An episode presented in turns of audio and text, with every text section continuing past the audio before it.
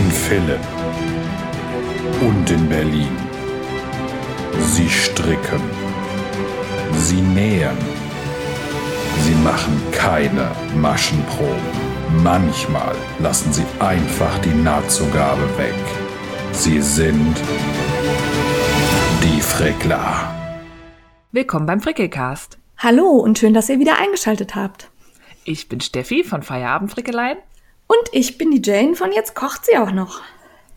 Ja, offiziell, inoffiziell hat sie sich heute einen anderen Namen für unser Podcast-Programm gegeben.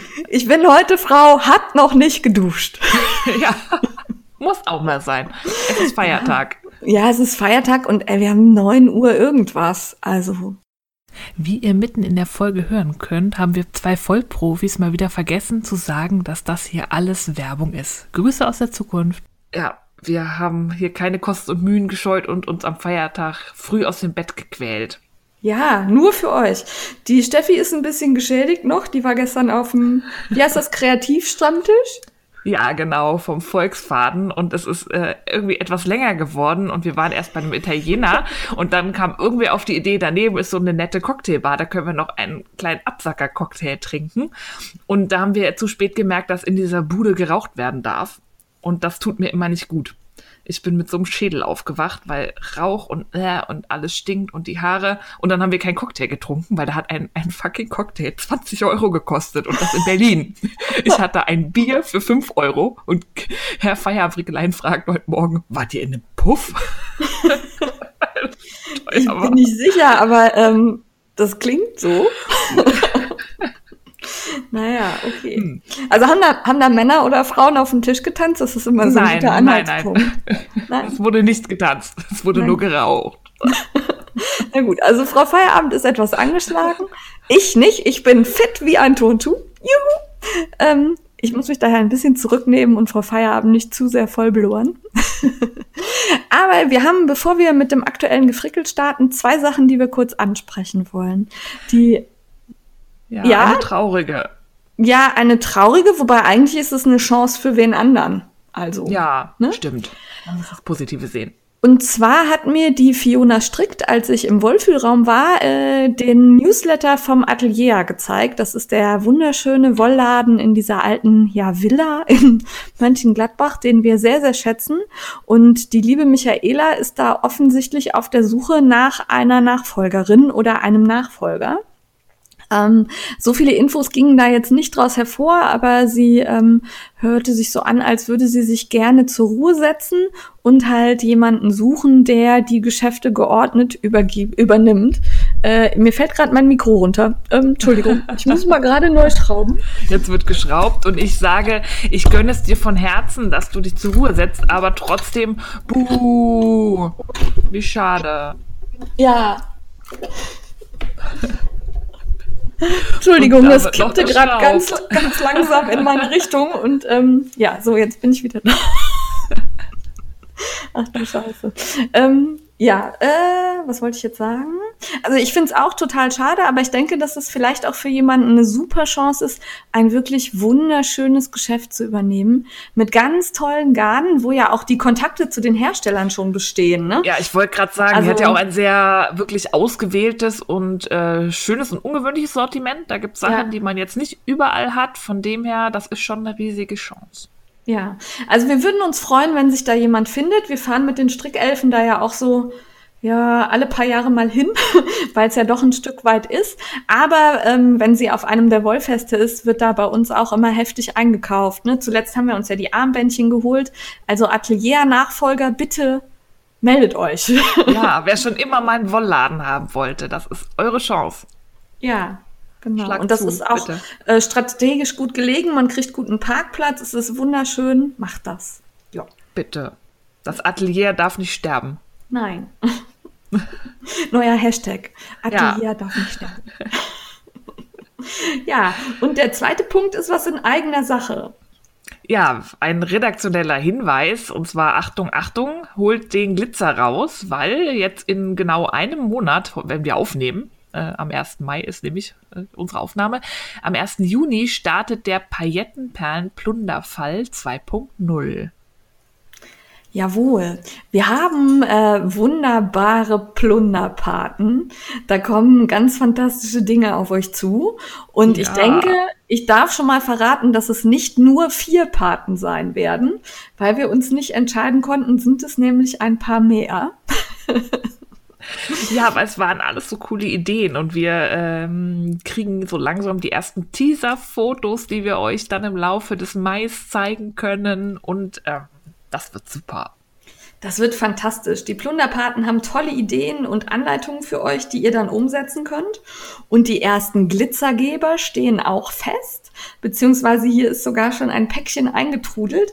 Und es tut mir so leid, dass ich es euch noch nicht zeigen kann. Es glitzert wunderbar. Ich musste Jane schon abhalten, das für sich zu reklamieren. Das ist ein Preis, der wird auch verlost. Da achte ich, Bin noch drauf. nicht sicher. Ich habe einen Fotobeweis, was da drin war und ich kontrolliere das. War nur ein Strang drin. Ja, ja. Na gut, also wir freuen uns auf den Paillettenperlen-Plunderfall. Ähm, Im Mai gibt's mehr Informationen und ihr könnt aber gerne schon mal überlegen, was ihr dann machen wollt. Ihr müsst nicht die Sachen unserer Plunderpaten machen, sondern könnt natürlich auch selber kreativ werden. Hauptsache es glitzert, plundert oder gefällt euch. Und ihr müsst auch nicht stricken oder nähen. Ihr könnt alles machen, was man mit seinen Händen machen kann. Frickeln. Flöten, frickeln, alles. Wir, Wir hoffen, dass ihr zahlreich mitmacht. Nee, wir sind überhaupt nicht streng. Es ist alles erlaubt. Und es gibt natürlich wieder auf dem Wollfest Düffel, Düssel, Düsseldorf, Düsseldorf ein großes ähm, Frickler-Glitzer-Treffen, wo wir dann alle unsere Werke fotografieren. Ja, wir freuen uns, wenn ihr hinkommt. Ähm, vielleicht bringt ähm, Holla die Wolfee auch den Elefanten wieder mit. Ich blinzel mal Der so arme in die Mann. Richtung. ja, nein. Also dann würde ich sagen, haben wir alles gesagt zu dem Thema, was wir sagen dürfen schon, ne? Ja, Ja. Und ich habe nichts verraten, was ich nicht verraten durfte. ich bin sehr stolz auf dich. Ja, jetzt darum ganz schnell zum aktuellen Mhm. Gefrickel. Ja, ich habe das Gefühl, dass es bei mir in letzter Zeit so ein bisschen langweilig, weil ich eigentlich immer nur an zwei Projekten stricke. Teil 3 vom Tahiti Knit Along von Schachenmeier und Frau Feinmotorik ist erschienen und ich habe den auch schon fertig. Meh, meh, Das meh, arbeite ich immer ab, um Jane zu ärgern. Ja, genau, um diese Reaktionen zu provozieren. Es freut mich immer diebisch. Und es war wieder, also Teil 3 ist quasi wie Teil 1. Da hat man wieder, ne, man muss bis 4 zählen, dann kommt eine linke Masche, dass sie so versetzt wird als schräge Streifen da drauf. Das kommt ganz schön in dem Farbverlauf. Ich war ja erst so ein bisschen, das war sehr lila bei mir. Jetzt habe ich wieder Farbe 1 gestrickt und da kam jetzt sehr viel knalliges Orange. Das hat mir sehr gut gefallen. Also die Tahiti ist wirklich ein schönes Garn. Es wird sehr knallig. Aber ich mag das ja. Ich sag da Was denn? später was zu. Okay. Ich hatte halt ein Händchen bei der Farbauswahl.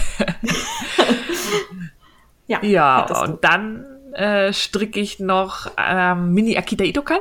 Ja. Ich sag das so gerne. Da, ja, da habe ich euch ja, wenn ihr meine Live-Story aus dem Ito Showroom gesehen habt, da war ich ja im Rahmen von Visit Your List, habe ich euch ja das fertige Exemplar gezeigt, weil ich glaube, man kann sich das anhand der Teile, die man da strickt, schlecht vorstellen, wie das am Ende aussehen soll. Ich habe den Dreiecksteil fertig, ich habe einen Ärmel fertig, bin jetzt am zweiten Ärmel und musste nochmal kräftig Sensei ähm, nachkaufen, weil ich ja doppelfädig stricke statt einfädig. Da geht ganz schön Wolle rein in diesen Pullover. Aber er wird cool, glaube ich. Ich habe das übrigens gestern im Stricktreff mal kurz zur Diskussion gestellt mit diesen äh, zwei Fäden. Was war das? Äh, nee, ein Faden Shio. Origami. Nee, nee, Shi, doch Shio. Ja, genau. Zwei Fäden Shio und ein Faden Origami. Und wir waren alle einhellig der Meinung, dass damit drei Fäden gemeint sind. Also das war für uns alle klar. Es sei denn, vor dieses zweifädig käme ein Doppelpunkt. Oder nach dem zweifädig.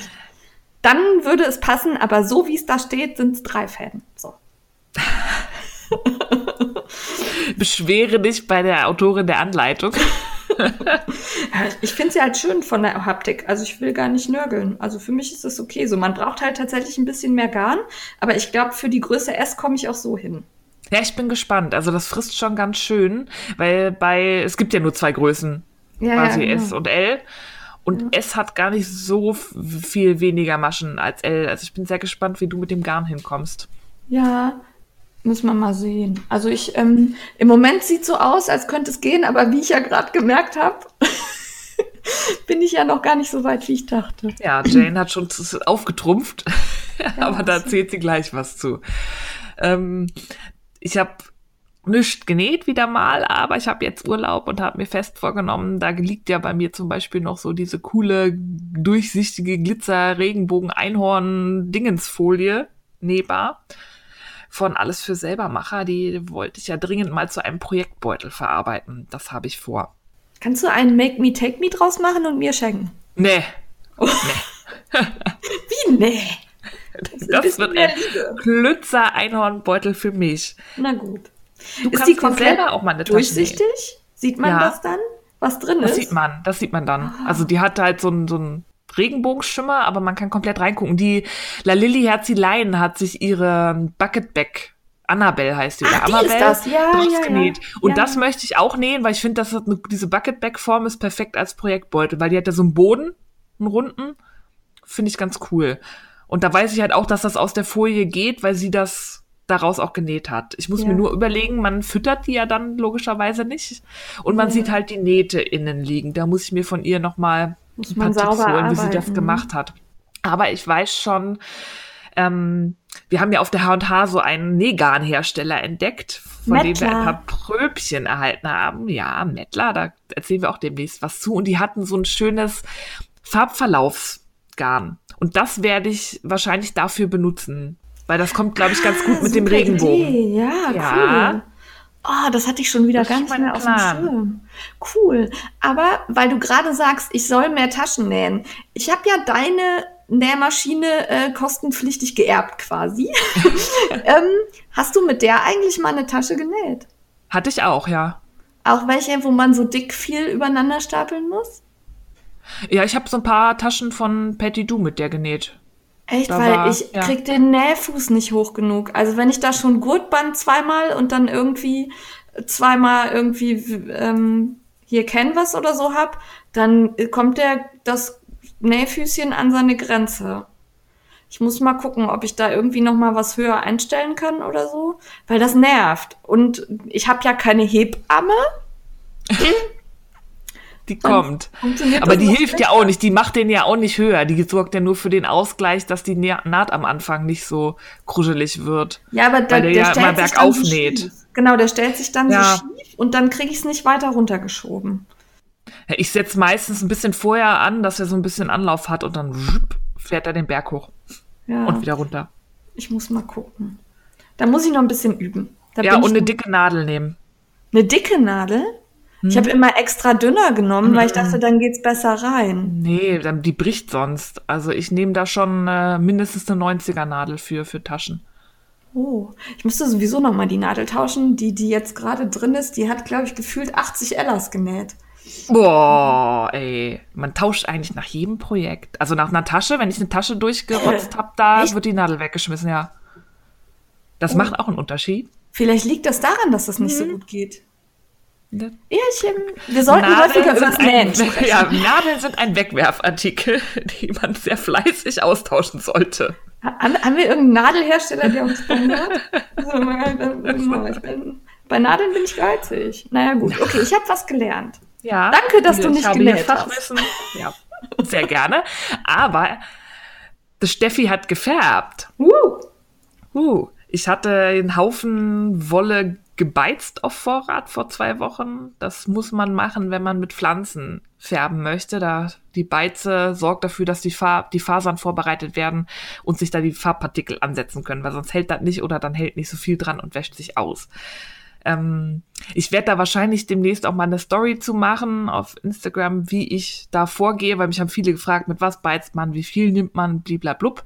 Ähm, erkläre ich euch alles mal, auch mit meinen Mengenangaben. Und ich habe ein bisschen experimentiert mit Farbextrakten, die ich noch von letztem Jahr hatte. Da habe ich mir ja mal so ein Färbekit von Hey Mama Wolfjan oh, ja. gekauft. Ja, ich bin ja, ich habe eine niedrige Ekelschwelle und ich mag so Schlotz und Schlabber nicht so. Und wenn man mit Pflanzen färbt, ich bin jetzt nicht der Typ, der am Wegesrand die Färberdistel einsammelt und im Ganzen da in einem riesen Topf auskocht, weil ich habe da auch nicht die Ressourcen für wir haben eine kleine Küche und bei frischem Färbematerial nimmt man eigentlich immer gewichtsmäßig so viel Zeug, Färbezeug wie Wolle. Also 100 Gramm Blume auf 100 Gramm Wolle. Das ist vom Volumen her schnell sehr viel.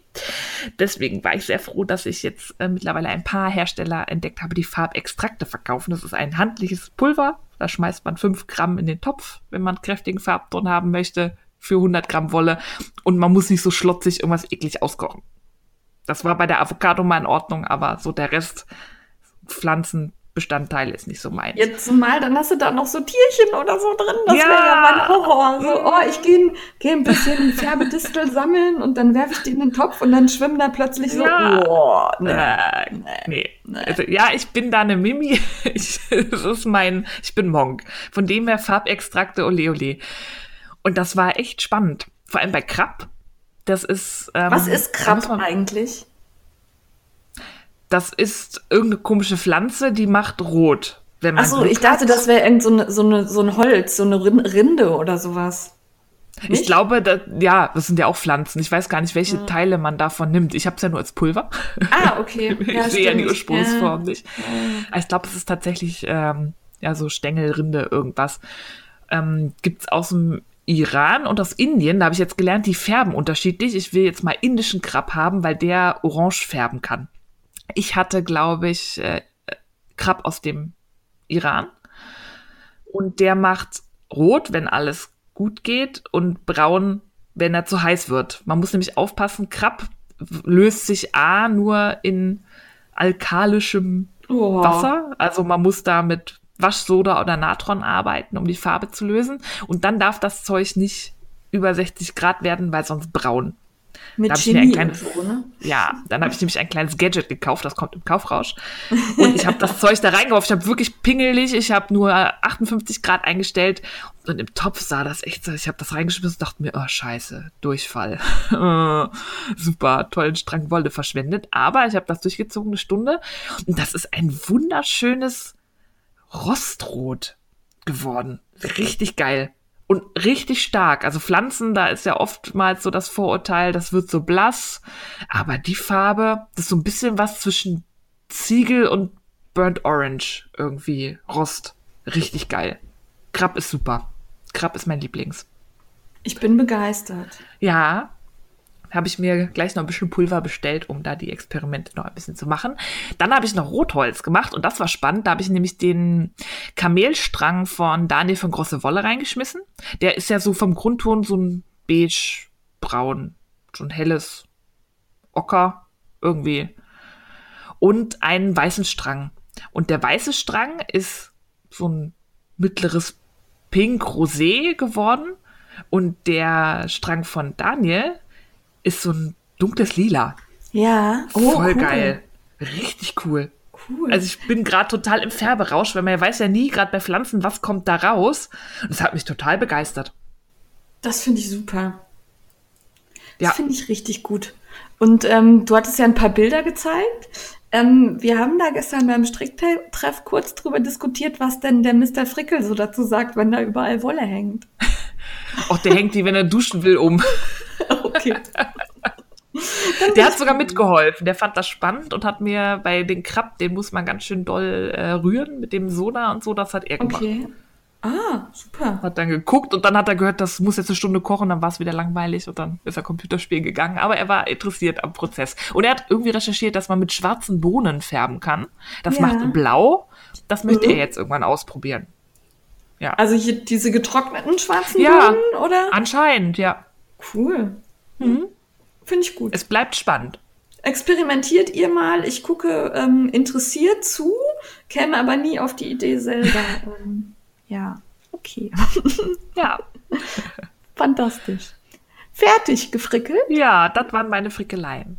Ja, ähm, bei mir hat sich beim Gestrickten auch tatsächlich nicht ganz so viel getan. Mein Mini-Akita Itokal ähm, wächst langsam weiter. Ich bin da nicht so schnell wie die, Ste wie die Steffi. Vor allen Dingen deshalb, weil ich die ganze Zeit irgendwie in Sachen Visit Your List unterwegs bin. Ja, das fängt bei mir jetzt an. so recht zum äh, Frickeln komme. Ich hatte dann eben gedacht, okay, jetzt bin ich beim ersten Dreieck da, wo die letzten die letzte spitze Abnahme kommt und habe dann festgestellt, ähm, dass ich die zwölf Reihen, die ich jetzt gerade einmal gestrickt habe, noch zehnmal wiederholen muss. Sonst hättest du noch nicht mal einen Crop Top. Das wäre, weiß ich ja, nicht, was es dann wäre. es sah schon dreieckig aus, ein bisschen. Ja, also Steffi hat, hatte dann wie immer den zündenden Gedanken, wo mein Fehler liegt und ähm, ich weiß jetzt, wie es geht. Ich mache es jetzt richtig. Sehr fein. ja, meine Elfe ist fertig geworden äh, aus Pasquali Cambria. Die ist, ähm, also ich habe die ja größer gestrickt, als ich die Elfe normal stricke. Dadurch hängt die nicht so figurbetont, sondern die, ähm, der Ausschnitt ist ein bisschen weiter und ich habe so ein bisschen ja, also keine freie Schulter, aber schon so, dass das so ein bisschen runterrutscht. Und ich finde das total schick, gefällt mir sehr, weil man kann es damit total lässig tragen, so auf dem Röckchen oder einer Leggings oder so, finde ich gut. Oder ähm, ich habe es auch schon im Büro jetzt angehabt mit einem Bläser drüber. Ähm, allerdings hatte ich, ähm, bin Samstag fertig geworden, letzten Samstag, habe die Elfe direkt anziehen wollen und ähm, bin damit dann halt losmarschiert zum äh, Visit Your Liz im Wollfühlraum. Und äh, irgendwer sagte dann, äh, hör mal, was fusselt bei dir denn so? Und dann oh. habe ich festgestellt, dass mein ganzer blauer Bläser von innen rostfarben, also so wie dieses braun-kupfer irgendwie, voller Fusseln ist. Ach, und dann habe ich, hab ich den entfusselt und wieder drüber gezogen und zehn Minuten später war der wieder voll gefusselt. Und ich war dann so ein bisschen schockiert und dachte, oh nein, dir hat die Wolle doch so gut gefallen, was ist das denn? Und ähm, bekam dann von einer der Strickerinnen aber den Tipp, dass das bei Viskose wohl häufig passiert, dass man während des Strickens quasi so kleine Fusseln löst, die dann mhm. aber noch im Strickstück hängen. Und wenn man das dann nicht wäscht und einmal durchspült, dann sind halt diese beim Stricken gelösten Minifasern, die reiben sich dann halt auf die Kleidung. Ah, okay, dann, das habe ich auch noch nicht gehört. Das kannte ich noch nicht und weil ich auch mit Viskose noch keine Klamotte gestrickt hatte. Und ähm, sie hatte tatsächlich recht. Also ich habe die Elfe dann einmal gewaschen, ordentlich und auch mal gut geschleudert. Die kann man auch warm waschen, weil das ist ja unempfindlich, Baumwolle und Viskose, habe ich bei 30 mhm. Grad in die Maschine gehauen. Und ähm, tatsächlich, danach habe ich sie drei, vier Mal angehabt, da hat gar nichts mehr gefusselt. Ach super. Also ähm, alles super. Lasst euch nicht abschrecken, wenn das beim ersten Mal so ein bisschen flust einfach mal in die Maschine hauen und dann ist gut. Also das ist wirklich, das entsteht halt beim Stricken, wenn der Faden sich abrollt und ähm, dann hängt das halt quasi so da drin und wenn das einmal durchgespült ist, ist das weg. Ach, wie spannend. Fand ich trägt auch. sich da, da die Super. Wolle? Also die ist halt wirklich, das ist ähm, wärmt nicht großartig, also ist halt Baumwolle, ne, so, hm, mhm. ähm, so dass man das auch schön im Sommer tragen kann. Es fällt schön. Ich hatte ein bisschen Angst, dass es sich zu sehr ausleiert. Also ne, Baumwolle zieht ja schon mal gern so nach unten und das Garn ist ja relativ schwer, tut's aber nicht. Also es bleibt schön in der Größe, wie ich es gestrickt habe. Ich würde es tatsächlich jetzt zum Trocknen nicht auf die Leine hängen mhm. damit es nicht ja. zu schwer nach unten zieht. Ne? Also da würde ich es hinlegen, aber das sollte man ja bei jedem Strickstück eigentlich tun. Ja. Also ich finde es schön. Es behält auch diesen Glanz schön und ähm, gefällt mir. Ja, mag ich Super. Sehr. Schöne Elfe. Und da sind auch noch einige dabei, die jetzt gerade eingestiegen sind und sagen, boah, deine Elfe ist ja super.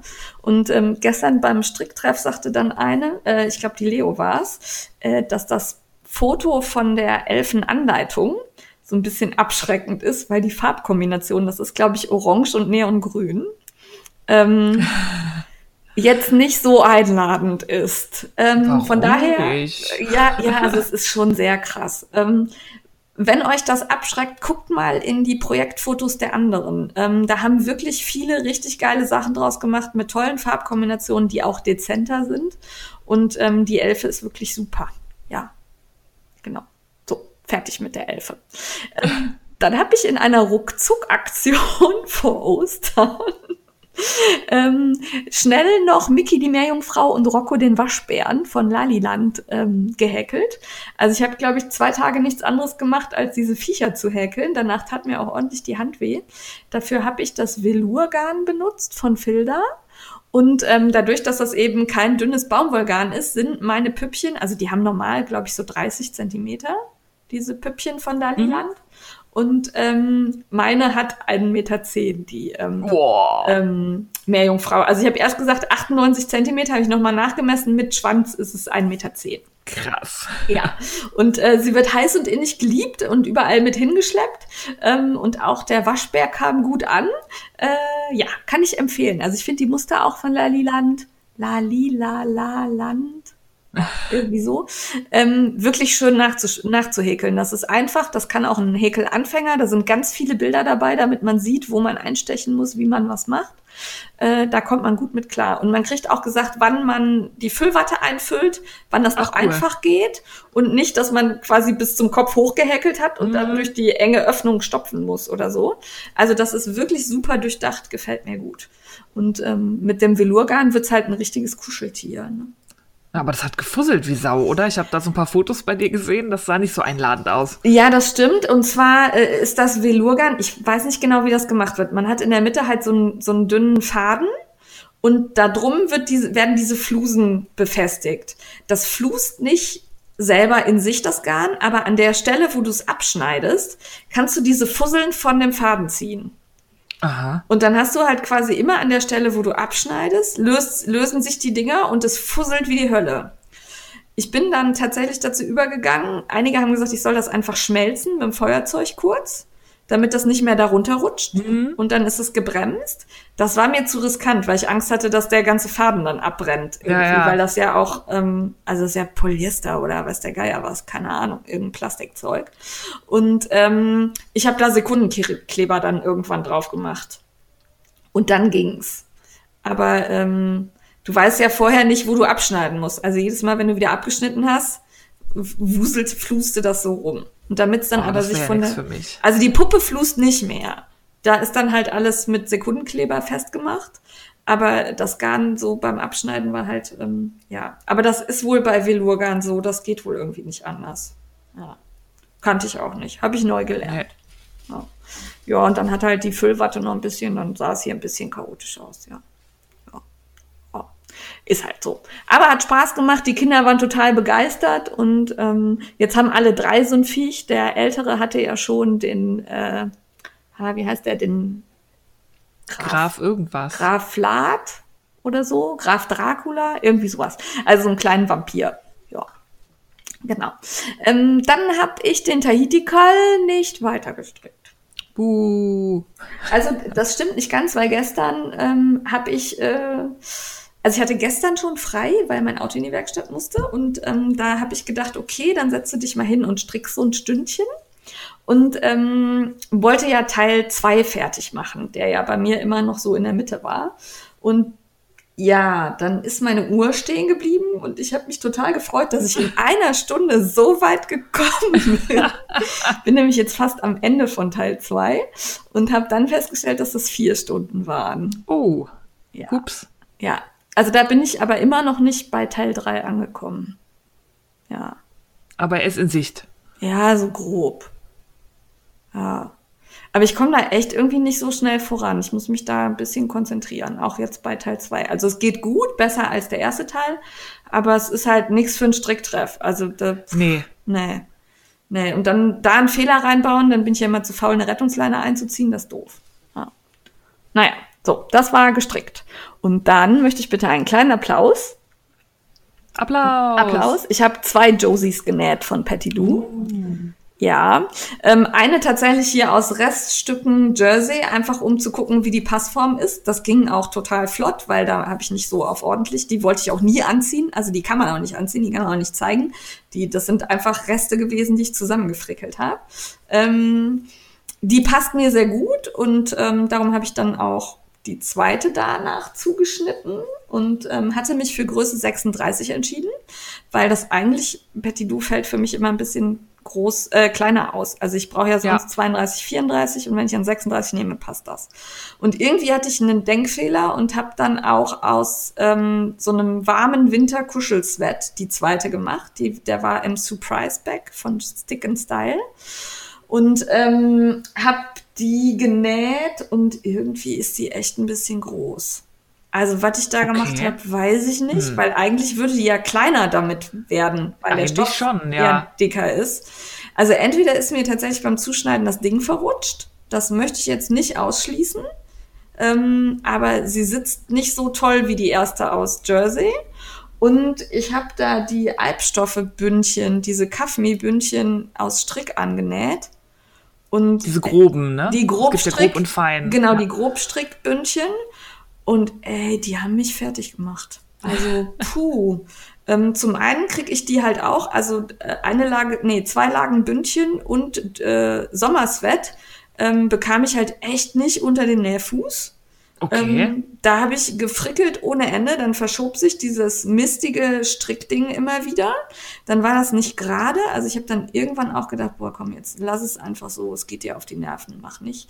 Also das hat mich nicht überzeugt. Und was ich ganz furchtbar fand, war, also dieses Strickbündchen ist halt gestrickt und dann ist da so ein Endfaden. Und als Strickerin dachte ich natürlich, den hat man durch die letzten Maschen durchgezogen, damit sich das nicht aufribbelt. Wäre für mich jetzt irgendwie logisch. Logisch, ja. Hat man nicht. Also wenn man an diesem Faden zieht, aus Versehen, weil man beim Nähen die Hand auf dem Faden hat oder der, der Faden unterm Arm klemmt, während man das Ding durch die Nähmaschine schiebt, äh, ribbelt dieses Bündchen auf. Okay. Ja.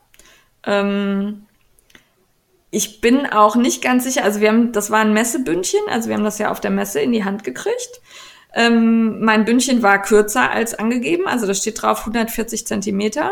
Meins hat 130, was ich genau weiß, weil ich nämlich genau 130 brauchte für diesen Schnitt. Und dann dachte so, jetzt musst du noch irgendwo 10 Zentimeter abschneiden. Und dachte, nee, irgendwie nicht, weil ähm, passte schon. Ja, äh, also da war ich tatsächlich etwas enttäuscht. Ich habe jetzt noch die Feinstrick, also die halt so ein bisschen normale elastische Bündchen sind. Ne? Die werde ich jetzt noch mal ausprobieren. Die sind auch, das habe ich direkt geguckt, ähm, gesichert mit so einem Faden am Ende. Die ribbeln also nicht auf. Ah, sehr gut. Und Daher hast du ich- da mal nachgemessen, ob da auch Ähm, was fehlt? Das kann ich nicht sagen, weil das sind diese, also die, die, das Grobstrickbündchen war halt äh, dieses XL-Pack mit 1,40 Meter. Und das kleine Bündchen, da steht nicht auf der Verpackung drauf, wie lang es sein soll. Es hat Ah. beides so grob einen Meter, aber ähm, ob es jetzt einen Meter haben soll oder mehr oder weniger, weiß ich nicht. Ähm, Ja, ja. Ja. fand ich sowieso komisch. Also Ich fand die ja immer ganz cool und wollte die unbedingt mal ausprobieren. Aber mich stört die Länge.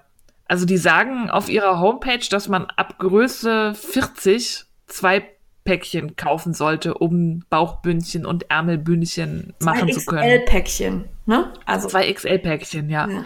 Und das finde ich schon, also dann hat man 2,80 Meter, so viel braucht man Ja. in der Regel dann auch nicht. Das heißt, Leute, die größere Größen nähen, haben dann so einen riesigen Rest. Bündchen A müssen doppelt bezahlen, weil sie zwei Dinger kaufen müssen und haben dann noch einen Rest von x Zentimetern, mit dem sie nichts mehr anfangen können. Das finde ich so ein bisschen, Ja. da hätte man gut noch mal so ein bisschen nach oben gehen können und sagen, da machen wir irgendwie 1,80 oder 2 Meter drauf. Ja, und du machst ja auch nicht, also wenn du dann den Rest hast, kriegst du da ja nochmal Ärmelbündchen oder einmal Bauchbündchen oder so. Aber du machst ja nicht das Bauchbündchen anders als die Ärmelbündchen. Eben, Oder die Ärmel, ja. musstest du dir ja wieder ein Paket, also Eben, das ist ja, Ja. so ein Endloszyklus. Ist für mich. Es sei denn, man hat Kinder, für die man Ja. dann noch irgendwie, aber da kann man auch nicht von ausgehen. Nee, und für Kinder finde ich die auch etwas breit. Ja, das stimmt, diesen Breit Ne, also dann müsstest du die halt irgendwie halbieren. Ja, aber es auch, Ja, dann, riffelt's ribbelt's halt an der. Stelle, wo du, Mhm. äh, musst du da halt ordentlich mit der Nähmaschine drüber. Ähm, also ich finde, die sehen optisch richtig gut aus. Und was mich total stört, du nähst die ja dann, also du bildest ja einen Kreis und nähst die zusammen. Und an der Ja. Stelle, wo du es zusammennähst, ne, also da ist halt dieses, diese Innennaht und das, die Nahtzugabe, die steht halt so über am Ende. Okay. Weißt du, was ich meine? Nee. Weil du schlägst es ja nicht nochmal um. Stimmt, ja, du hast es ja innen. Ne, du hast du es- hast ja. Ne, du hast es innen und du, das ist ja nicht so, also ein normales Bündchen hast du ja doppelt. Da ist ja dann Ja. Die, die die Stelle, an der du es zusammennähst, eingeschlagen. Ja. Und dann nähst du es an den Ärmel. Das ist hier nicht so, sondern die Stelle, Ja, wo du es zusammengenäht hast, die ist halt, die sieht man. Ja, da habe ich noch gar keine Gedanken drüber gemacht. Das ist nicht so schön. Nee, also es, ich habe dann geguckt, ob andere das gleiche Problem hatten wie ich und bin da aber nicht fündig geworden. Also es gibt Anleitungen, wie man die zusammennäht und die nähen die auch einfach zusammen und dann so an den Ärmel dran. Und dann steht da, dass man das dann eventuell, wenn einen dieser Knubbel da stört, an eine Seite nochmal dran nähen soll. Dann sehe ich aber ja die Stiche da an der Stelle am Bündchen, Ja. wo ich. Das, Also da muss ich nochmal drüber nachdenken und mir Gedanken machen, wie man das besser macht. ja, oder mit der Hand irgendwie Ja. so mit zwei, drei Stichen, also einklappen. Ja. Und Ja, aber dann vernähen. braucht man auch eine relativ große Nahtzugabe, damit das mit Ja. Klappen, damit man da nicht so ein, ja, Das stimmt. Ja. Also da muss ich mich nochmal mit auseinandersetzen, weil ich finde die halt echt schick. Aber ja, ja. Äh, zurück zu meiner Josie, also die zweite aus diesem Sweat. Ähm, die ist halt, äh, die habe ich nicht so drüber nachgedacht. Ähm, vorne rosa und hinten so Bordeaux-lila, würde ich das mal nennen. Und dann hat die passend farbige Strickbündchen gestreifte. Und äh, dadurch, dass das Uni ist und so ein bisschen meliert, sieht das Ding aus wie ein Schlafanzug. Also, puh, habe ich mir Okay. nicht so viel Gedanken gemacht und ähm, hab dann, also es hat oben auch noch so einen U-Boot-Ausschnitt, hab das angehabt, bin damit zum Mister runtermarschiert und der guckte mich an und sagte, ja, hm, willst du das draußen anziehen oder eher nicht so? Ich bin ja froh, dass er da sehr ehrlich ist und Ja. ich hatte auch schon das Gefühl, eher nicht so. Also ich, der Schnitt gefällt mir gut, die Stoffauswahl war semi gut und das mit den Bündchen muss ich nochmal üben. Aber ich Okay. habe noch mehr hier liegen. Ja. So viel zu genäht. Immerhin hast du genäht. ja. Und äh, die Surprise Bag von Stick and Style, der Stoff war echt cool. Also den, da muss ich noch mal eine von bestellen. Ja. Hat mir gefallen. Ich sehe Kaufrausch in deiner näheren Zukunft. Ja, aber der Kaufrausch diese Woche oder diese zwei Wochen war so krass, ich darf erstmal gar nichts mehr kaufen. Ja. Aber da sind wir angekommen beim Kaufrausch, würde ich auch sagen. Du bist dran. Ich bin, und bevor ich das mache, äh, wir haben schon wieder vergessen zu sagen, dass das hier alles Werbung ist, weil wir Marken nennen und teilweise Sachen äh, gestellt bekommen haben. Das sagen wir aber immer dazu. Und ich glaube, wir nehmen nochmal einen Werbehinweis auf, Ja, den wir in den Anfang zaubern. Das heißt, wenn ihr das hier hört, habt ihr den Werbehinweis schon gehört. Ja, und ich glaube, wir nehmen diesen Werbehinweis mal mit ins Intro auf. Damit wir da Ja. nicht immer vergessen. Vors Intro noch. Oh, es ist nervig. Ja, so, jetzt So, Kaufrausch. Kaufrausch. So. Ich wurde verführt. In, zwar in der Reverie Podcasting auf Deutsch Gruppe. Jetzt habe ich wieder den Nick vergessen. Ich bin da so schlecht drin. Wir hatten ja letztes Mal über Abpausen und Schnittmusterkleben und so gesprochen. Und da wurde mir empfohlen, Malerfolie zu nehmen. Das, den Tipp kenne ich schon, das habe ich auch schon gemacht. Ich finde die aber total nervig, Ja. weil die rutscht und äh, es schmiert. Ich schmier mir da immer die Hände voll, weil der Stift dann noch nicht trocken Also Malerfolie finde ich total Ja. kacke. Und es Rutschen? ist mir auch irgendwie zu viel Plastik. Rutschen ist nicht alles. Bei mir lädt die sich immer elektrisch auf. Ja, und dann, Und dann, äh, oh, nee. Nee, gar nicht meins. Deswegen nehme ich ja Architektenpapier. Da hat dann aber jemand gesagt, ähm, Architektenpapier sei ihm noch irgendwie, sei ihr noch zu dick und man würde die Linien da nicht so gut sehen. Und sie hat mir empfohlen, Schnittmusterpapier von Snaply. Das sei sehr dünn, äh, relativ reißfest und nicht teuer. Und Ja. da musste ich dann natürlich rein aus Recherchezwecken natürlich Ja, ja. mal eine Rolle von bestellen, weil ich muss das ja jetzt gegen mein Architektenpapier testen. Ja. Das Nur für einzige, euch. nur für euch habe ich das bestellt. Und das Einzige, was ist, dass mein Architektenpapier ist halt ein Meter breit und das Zeug von Snaply, glaube ich, 70 Zentimeter. Da weiß ich Oh. nicht, wenn ich jetzt ähm, Röcke, Ja. etwas ausladendere Röcke zuschneide, ob ich da mit der Breite hinkomme. Aber Ja, so bei kleinen Teilen kein Problem. Ich überlege gerade, ich glaube auch schon das Fledermaus-Shirt, weil das den Ärmel so ganz Mhm. fast rechtwinklig abstehen hat, wird auch schon eng bei 70 Zentimeter. Ja. Also ich werde es Ja. mal ausprobieren. Vielleicht arbeite ich auch in der Kombi mit dem Architektenpapier und dem, aber ich wollte, mir- war interessiert und das kostet auch echt nicht viel. Da waren irgendwie 5, 6 Euro oder so, so eine Rolle mit 15 Metern drauf. Oh, cool. Also, Ja, da da dachte ich doch, wenn das was ist, das soll man auch gut falten können und verstauen. Von dem her, ja, musste ich mal einpacken. Ich habe mir ja irgendwann mal dieses Burda-Papier gekauft. Ne, dieses, aber das ist so, Mhm. das ist ganz dünn wie Butterbrotpapier.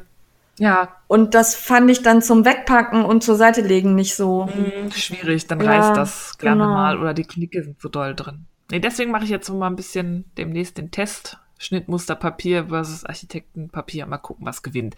Und da so Papier ja empfindlich ist und nicht alleine reisen kann im Karton, habe ich mir noch einen Stoff mit bestellt. Und zwar ähm, diesen Jacquard-Jersey von Alpstoffe, den du auch hast, mit diesem Herringbone Der ist schön. Muster. Da habe ich das klassische Schwarz-Weiß mir gekauft. Äh, Moment. War der von, der war nicht von Albstoffe, glaube ich, Nicht? den ich hab. Weiß ich nicht mehr. Doch. Also ich glaube, meiner ist von Alpstoffe. Bin ich mir ziemlich sicher. In Herringbohnen, ich war, puh, ja, hm, Den hast du in grün. ja, kann sein. Ja. Jedenfalls, der hat dann das Schnittmusterpapier geschützt. Ja, wunderbar. Ne, weil sonst knickt das ja. Perfekt. So. Dann kam ein bisschen Wolle hier an. Ich habe ja das, ich glaube, ich habe irgendwo gehört, dass das Ching Fiber ausgesprochen wird und nicht Quing, sondern Ching Fiber. Da habe ich ja das Abo. Da habe ich mir sogar dieses Luxus-Abo gegönnt, weil man da drei verschiedene Wollqualitäten bekommt. Das erste war ja Mohair. Und das zweite war jetzt dieses Melted Suri. Ah, wie ist was das? Wie ist Steven das? Wie West ist das? Wie eine Wattewolke. Es ist wie Zuckerwatte. ist richtig geil. Wie ist das von der Dicke her? Das ist schon ein bisschen dicker. Das läuft, glaube ich, 200 irgendwas Meter. Ja, okay. Oh, Aber das ist richtig geil. Da bin ich echt schon gespannt, wie sich das verstrickt. Ich muss mal gucken, was ich draus mache. Es ist sehr knallige Farben, hat mir richtig gut gefallen. Da werde ich wahrscheinlich irgendwie grau oder schwarz zu kombinieren. cool. Das hatte ich noch nie in der Hand und es fühlt sich richtig schön an. Das ist Alpaka, Ja. aber schönes Alpaka. Ja. Ah, Finde ich fantastisch. Ja. Wo du gerade bei den Abos bist, ne? Hast du nicht auch Garn-Stories gekriegt? Stimmt, Garn Stories kam auch an. Ähm, das war der letzte Teil von diesem Warten auf, aufs Licht. Ja.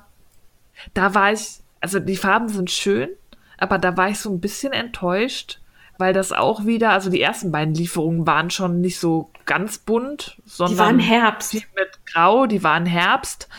Und die dritte jetzt auch. Und ich hatte mir irgendwie von so einem Frühlingsabo, wir warten aufs Licht, so, gerade bei Garn Stories, die ja sehr viele poppige Farben hat. Ja, ihr wartet halt noch, ist noch nicht angekommen. Ja, das Licht. Licht kam nicht. Es, ist, es kommt auch nicht mehr, weil das Abo ist jetzt durch. Ähm, Scheiße.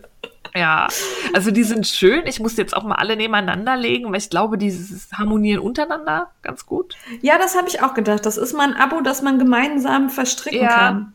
Und nicht hat man so ein sechs strang fade Einzelstränge. Genau. Ja. Also das ist positiv. Das ist bei Shink Fiber definitiv nicht unbedingt so, dass man alles untereinander.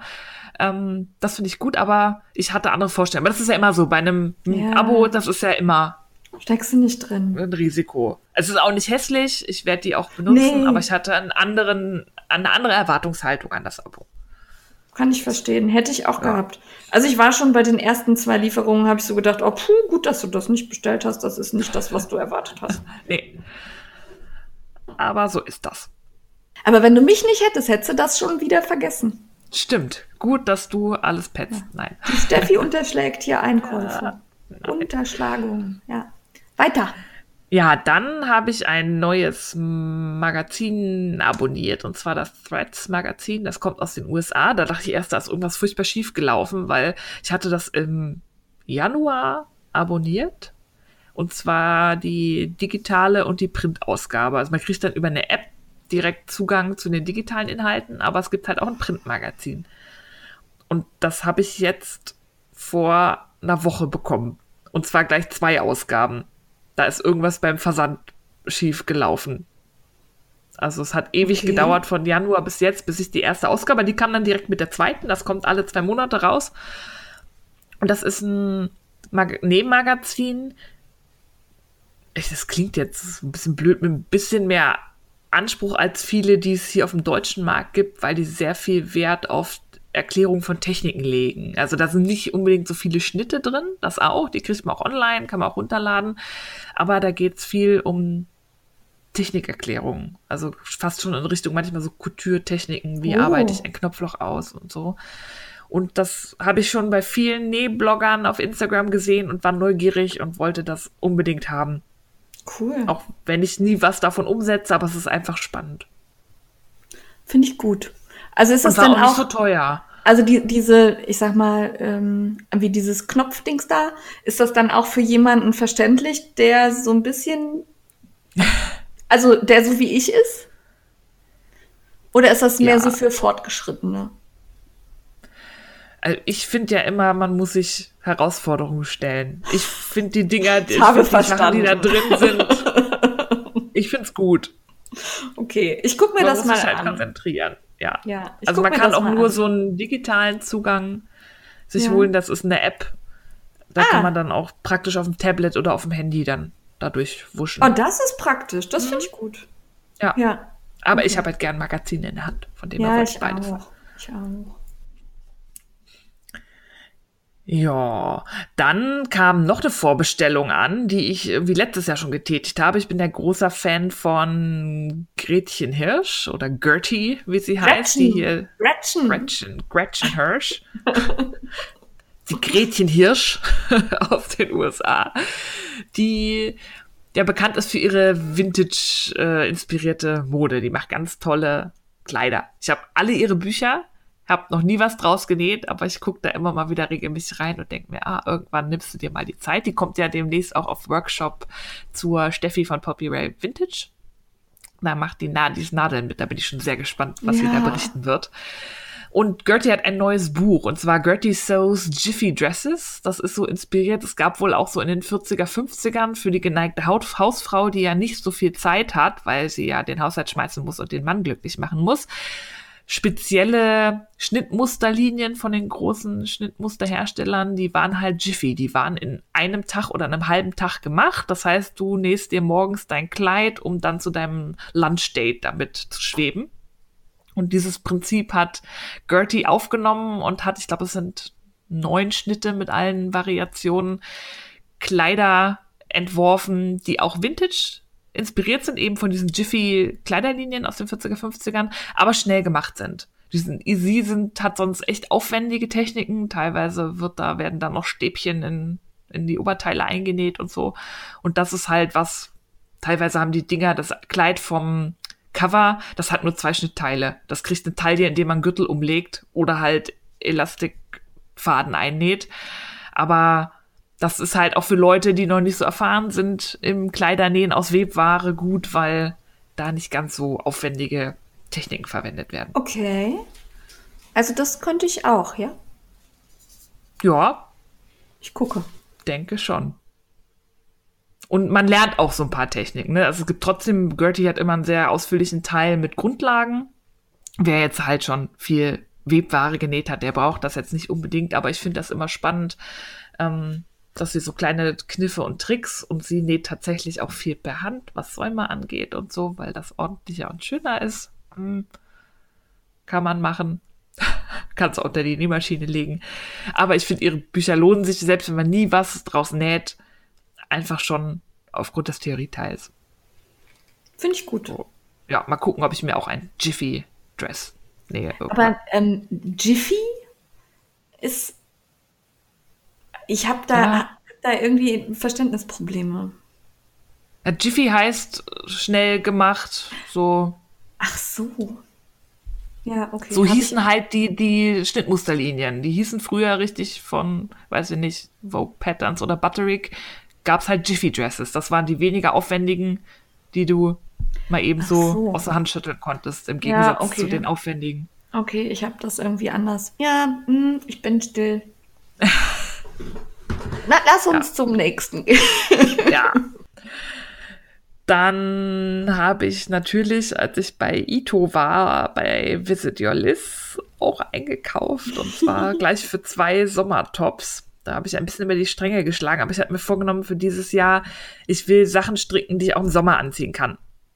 Also nichts mit Wolle, sondern andere Materialien. Und dann habe ich einmal, das war, das musste ich unbedingt mitnehmen, das ähm, Cookie oder Cookie. Ja, das habe ich gesehen im Live-Video. Das ist so geil. Das ist so ein Bändchengarn mit äh, Rami und Seide. Ja. Und das ist so unfassbar weich und glatt und glänzend. Richtig, richtig schön. Da gibt's leider noch nicht so viele Farben von. Das sind, glaube ich, nur sieben. Da habe ich mir jetzt das Raven. Das ist so ein Schwarz, weil die anderen Es gab sehr schöne Grautöne, die fast silber aussahen, aber das war mir irgendwie fast schon zu viel Bling. Ja. Und da suche ich mir jetzt noch eine schöne Anleitung und da wird dann ein leichtes Sommertop draus, weil das wärmt ja auch nicht. Seide und Rami. Rami ist halt so eine Pflanzenfaser. Ja. Das wird gut passen. Das fühlt sich Und- gut. Das ist auch so kühl auf der Haut so ein bisschen. Ja, ne? und das ist so richtig fließend. Also es ist richtig toll. Bin ich sehr gespannt. Und dann wollte ich noch unbedingt den Big in Japan von Aribo Katrinchen stricken. Das ist auch so ein Sommertop mit, mit ohne Ärmel. In der Sommerversion, es gibt auch noch eine Version mit Ärmeln. Das ist eigentlich aus Kino und Washi. Also Kino ist ja diese Burettseide und Washi ist das Papiergarn. Da ich aber Kino schon mal verstrickt habe und was Neues ausprobieren wollte, habe ich mir die Gima geholt. Das ist der, das Baumwollbändchen. Das werde ich mit dem Washi kombinieren. Das ist ich nicht auf der- Koden, ne? Das ist in so kleinen Knäueln. das oder? ist in so Päckchen, ja. ja. Ja. Und da habe ich zwei Rottöne, also einen ganz knalligen von dem Washi und dann so ein tieferes Rot von Gima. Das wird dann doppelfädig verstrickt zu einem Big in Japan. Da bin ich Ah. auch sehr gespannt drauf, wie das so wird. Ich habe den da hängen sehen, ich habe den ja auch im Live-Video gezeigt. Der hat recht große Armausschnitte. Da muss ich noch mal gucken, wie ich das löse. Ähm, weil die, die, da kann man, glaube ich, an der Seite reingucken, Oh nee, das wenn mag man ich das nicht so. anhat. Ja. Da muss ich mal gucken, wie ich das dann löse mit den Zu- und Abnahmen, aber das ist ja machbar, kann man ja einfach anpassen. Sexy BH drunter. Ah, Oh. mit Spitze. Ja, finde ich gut. Oh, nee. So. Ja. Ja. dann habe ich mir noch ein paar Farbextrakte von einem Pflanzenfärberversand bestellt, weil ich gerade voll im Rausch bin. Und da habe ich dann auch meine größte, na, obwohl, nee, jetzt nach dem Ito-Kauf nicht mehr meine größte Investition getätigt, die zweitgrößte, weil man beim Pflanzenfärben relativ gut auf die Temperatur achten muss. Also man muss nicht unbedingt immer exakt eine Gradzahl treffen, aber man muss eine, hat, hat meistens so Temperaturgrenzen, die man nicht überschreiten sollte, weil sonst wird's kackbraun oder schädigt die Faser. Also bei Krab sind das zum Beispiel so um die 60 Grad. 70 Grad wird schon echt kritisch, dann schlägt das halt um. Und wir haben halt einen normalen Herd mit Ceranfeld und der kann, der hat zwar unterschiedliche Stufen auf den Platten von 1 bis 9, aber im Grunde kann er kochen oder aus. Heiß So oder eine- nicht? Ja, also so eine diffizile Temperatursteuerung. Ich habe da so Thermometer, die man reinhängt. Das ist mit dem Ding nicht so machbar. Also wenn der einmal heiß war, ist auch bei eins kocht das Wasser. Deswegen habe ich mir eine Induktionsplatte gekauft, eine einzelne Platte, dann halt mit dem Stecker, die man einsteckt. Und die hat einen Temperaturfühler und man kann auf der Platte einstellen, wie heiß man das, was da im Topf ist, haben möchte. Und die Platte reguliert sich selber. Okay. Sehr praktisch. Ich stelle das dann, habe ich für Krab auf 59 oder 58 Grad eingestellt und der läuft. Und wenn die Temperatur erreicht ist, hört er auf. Und wenn er merkt, es wird wieder kälter, läuft er wieder. Und er geht halt nicht Wo ist die. dieser Temperaturfühler? Dann außen am Topf oder im Wasser? nee, du oder? steckst ihn rein. Das ist so ein, Ah, okay. so ein Fühler. Ja, okay. Also wie so ein Bratenthermometer. Wie im Braten, genau. Das klemmst du so an den Rand. Das ist Ja. da direkt mit bei. Und das ist super praktisch. Also auch für Leute, die jetzt nicht färben, sondern da kann man auch sowas wie Sous Vide und so machen. Ne, Das ist Niedrigtemperaturgarn, wo man auch exakte Temperatur halten muss.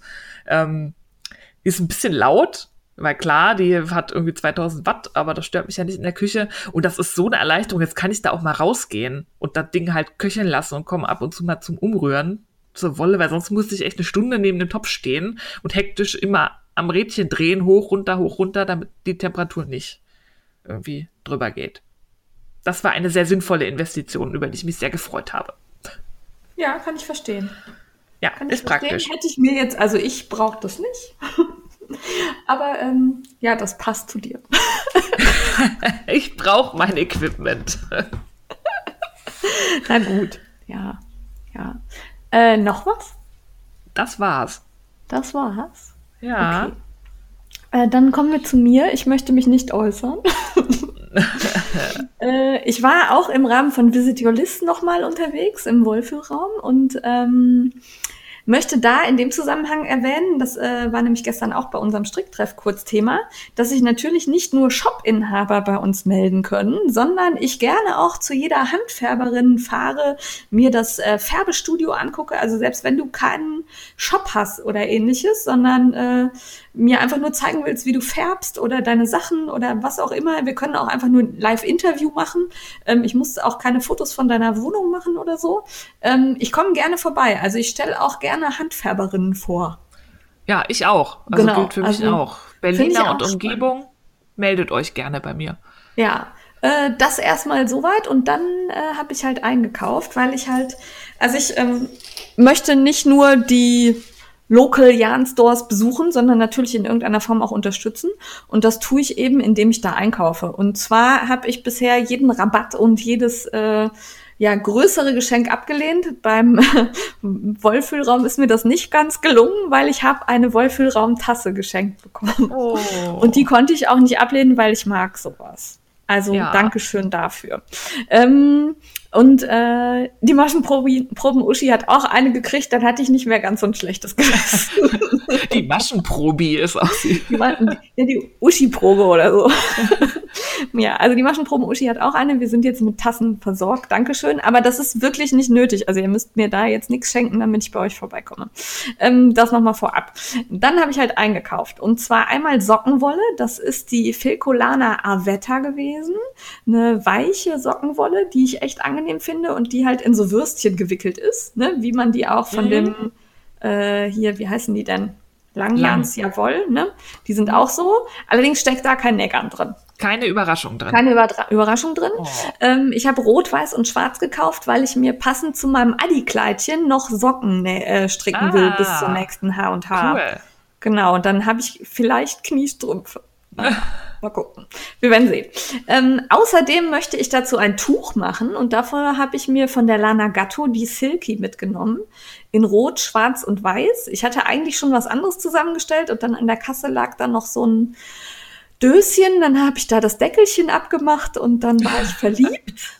Und äh, natürlich war das das, also ich glaube, das fast das zweiteuerste Garn im Laden. Äh, das waren nämlich irgendwie diese kleinen Knäuelchen. Ich glaube, das sind auch äh, 50 Gramm.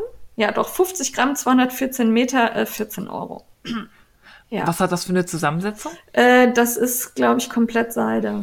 Ähm, Ja, reine Ja, dafür ist Seide. das aber günstig. Ja, ja, steht aber hier gar nicht drauf, sehe ich gerade. Hm, okay. Also ich meine, es wäre eine Seite. Es fühlt sich auf jeden Fall sehr seitig an. Und ähm, die Knäuel lagen hier in meinem Täschchen und haben sich alle aufgelöst. Also das sind jetzt alles so ähm, Wollkotz-Dinger. Explodierte Dinger. Ja, also weil Frau Katze da auch dran war, tatsächlich mal kurz. Und normalerweise steckt so ein Knäuel das weg, weil sie ja sehr vorsichtig ist, aber die sind ganz glatt und ja, musste ich eben neu wickeln. Außerdem habe ich gekauft online Linie 12. Ähm, das ist äh, Sockenwolle, 50 Gramm. Und die war super schön. Die hat so ein Jeansfarben, so meliert. Hellblau und dunkelblau. Dann wird's pink und dann wird's rostig. Oh, Das, ich mag ähm, Rost. Ja, also das war irgendwie, das hat uns alle, alle angemacht und die Uschi hat davon auch Garn mitgenommen. Ähm, fanden wir gut. Außerdem habe ich gekauft äh, die Online 359. Das war so ein riesiges Knäuel. Ähm, ich glaube, das sind auch 200 Gramm. Ich guck gerade mal. Ne, 150 Gramm und ähm, eine Lauflänge von, hm, steht hier gar nicht drauf, doch 240 Meter. Und das ist so ein dickes, grünes Garn, äh, fühlt sich richtig cool an und hat so eine, ja, melierte, tweedige irgendwie Optik, kann ich ganz schlecht beschreiben. 53 Prozent Schurwolle und äh, 47 Polyacryl ist jetzt nicht das, was ich sonst so von der Qualität her kaufe, aber hat mich angemacht, möchte ich mir einen Kaul draus machen. Jetzt muss ich mal gerade gucken, jetzt habe ich die Reihenfolge verändert, aber ich glaube, das war's. Ja, das waren die Sachen, die ich im Wohlfühlraum in Mülheim an der Ruhr gekauft habe. Dann habe ich bestellt Make Me Take Me Labels. Die sind zwar umsonst, aber ich dachte, ich führe die mal beim Kaufrausch auf, weil Stimmt, bestellt habe ich die auch, aber die sind Ja. noch nicht angekommen. meine sind da, 20 Stück. Da bin ich mal gespannt. Ja, ich habe schon äh, zehn Taschen zugeschnitten. Also ich Wow. muss nur noch zusammennähen. Ja, ja, ich hatte alte Jeanshosen vom Mister und die, da kannst du einfach die Hosenbeine, ne, ähm, teilen und dann aneinander nähen, dann hast du, musst du nur noch am Boden einsetzen. Habe ich bei irgendwem gesehen, weiß nicht mehr wo, fand ich gut, werde ich machen. Genau. Also es sollte relativ zügig gehen. Und äh, dann habe ich gesehen bei Nettie Näht, der folge ich sehr gerne auf Instagram. Die hat nämlich immer tolle Stoffkombinationen und die sieht auch sehr schick aus in ihren Kleidchen, die sie dann oft näht oder Pullis. Und da habe ich gesehen den Metallic Sweat von Strandguträuber. Ja, den musste ich dann bestellen. Ne? Also da ging jetzt so kein Weg dran vorbei. Der ist auch schon zwingend. angekommen. Ähm, das ging super schnell mit dem Versand und da lagen noch so Gummibärchen dabei und das war nett eingepackt, hat mir gut gefallen, war ein schönes Einkaufserlebnis. Ja, dann äh, bin auch ich schwach geworden bei der Hamburger Liebe und habe mir den Wanderlust Leo Sweat in grün gekauft. Also das sind so ist ein grüner Stoff mit pinken und schwarzen Leo-Flecken in ganz groß. Also das ist so richtig riesig, diese Leo-Flecken. Den fand ich gut. Und dann habe ich mir den auch noch mal als Jersey gekauft in Grau mit so Neon-Orange und schwarzen. Dun ja, nee, dunkelblau ist es, glaube ich. Dunkelblau Leo-Flecken. Das habe ich beim hüpfenden Komma bestellt. Das war extrem praktisch zum Einkaufen, fand ich. Weil da konnte ich mit meinem Amazon-Account bezahlen. Und Ah, da habe ich ja immer relativ viele Gutscheine ähm, von Amazon. Äh, ja, das hat quasi ihr ermöglicht, diesen Einkauf. ja, und dann gestern hatte ich ja frei, habe hier so ein bisschen rumgesessen und geguckt, was Neues gibt, so im Internet. Und dann habe ich da was gefunden ähm, bei Alles für Selbermacher. Äh, nämlich ähm, roségoldene, goldene und so anthrazitfarbene Windbreaker-Folie. Uh. Ja, äh, darum bin ich eben auch bei deiner ähm, durchsichtigen Folie kurz hellhörig geworden, weil ich dachte, das wäre vielleicht das gleiche. Ist aber nicht. Ähm, und die habe ich in drei Farben bestellt, da möchte ich gern Taschen draus machen. Ich muss mal gucken, wie die sich überhaupt so anfühlt oder was man damit. Aber alle anderen haben gesagt, da kann man gut Taschen draus machen.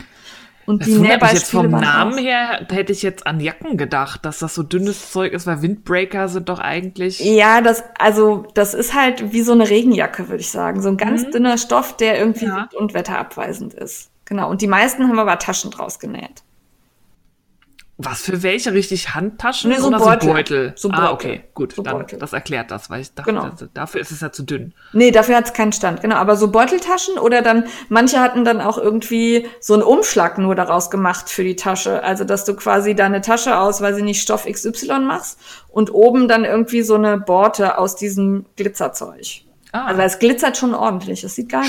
spannend. Ich bin gespannt, wenn es ankommt, muss mal befühlen.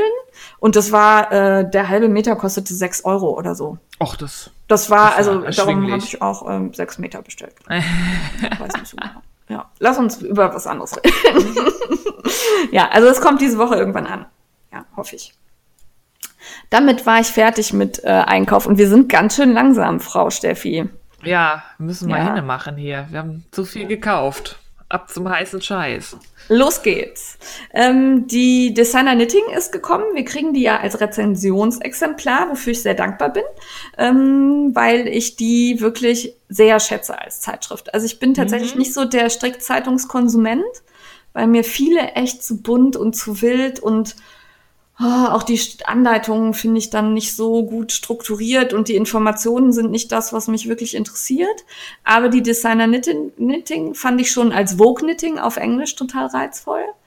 Ähm, finde die auch immer noch gut, aber diesmal, ey, diese Werbeseiten, diese knallig bunten, die überhaupt nicht zum ähm, sonstigen Aufbau der Zeitung passen. Ne? Also da wird dann die Simply Knitting oder sonst was beworben in so einer echt ganz schlimm grafisch dargestellten Seite. Das hat mich rasend gemacht. Ja, das hat Ich wollte das rausreißen. Ja. Ich bin da irgendwie, das war einfach nicht ästhetisch. Das animiert mich auch nicht dazu, mir die Simply Knitting zu kaufen, sondern das ist einfach nur bunt und trutschig. Ja, und was mich so ein bisschen auch am Layout stört, also ich finde den Inhalt super, die haben auch super Designs. Und Jetzt war es Mosaik Hauptthema, das ist ja bekanntermaßen nicht so ganz so meins, ab und zu mal. Aber was mich nervt, ist, dass die teilweise Artikel abtrennen und dann Ja, hinten hinten. weiterführen. Du fängst auf Seite 18 an, ein Interview zu lesen und dann hört das mitten im Satz auf und dann steht da weiter geht's auf Seite 82. Wo du denkst, hallo, habt ihr jetzt nicht irgendwie den Platz, das irgendwie auf der nächsten Seite noch vorzu... Verstehe ich nicht. Das nervt mich. Das finde ich auch schade. Und das Kleinigkeit, aber es, es nervt Das- mich so doll. kenne ich auch von der äh, Vogue Knitting nicht.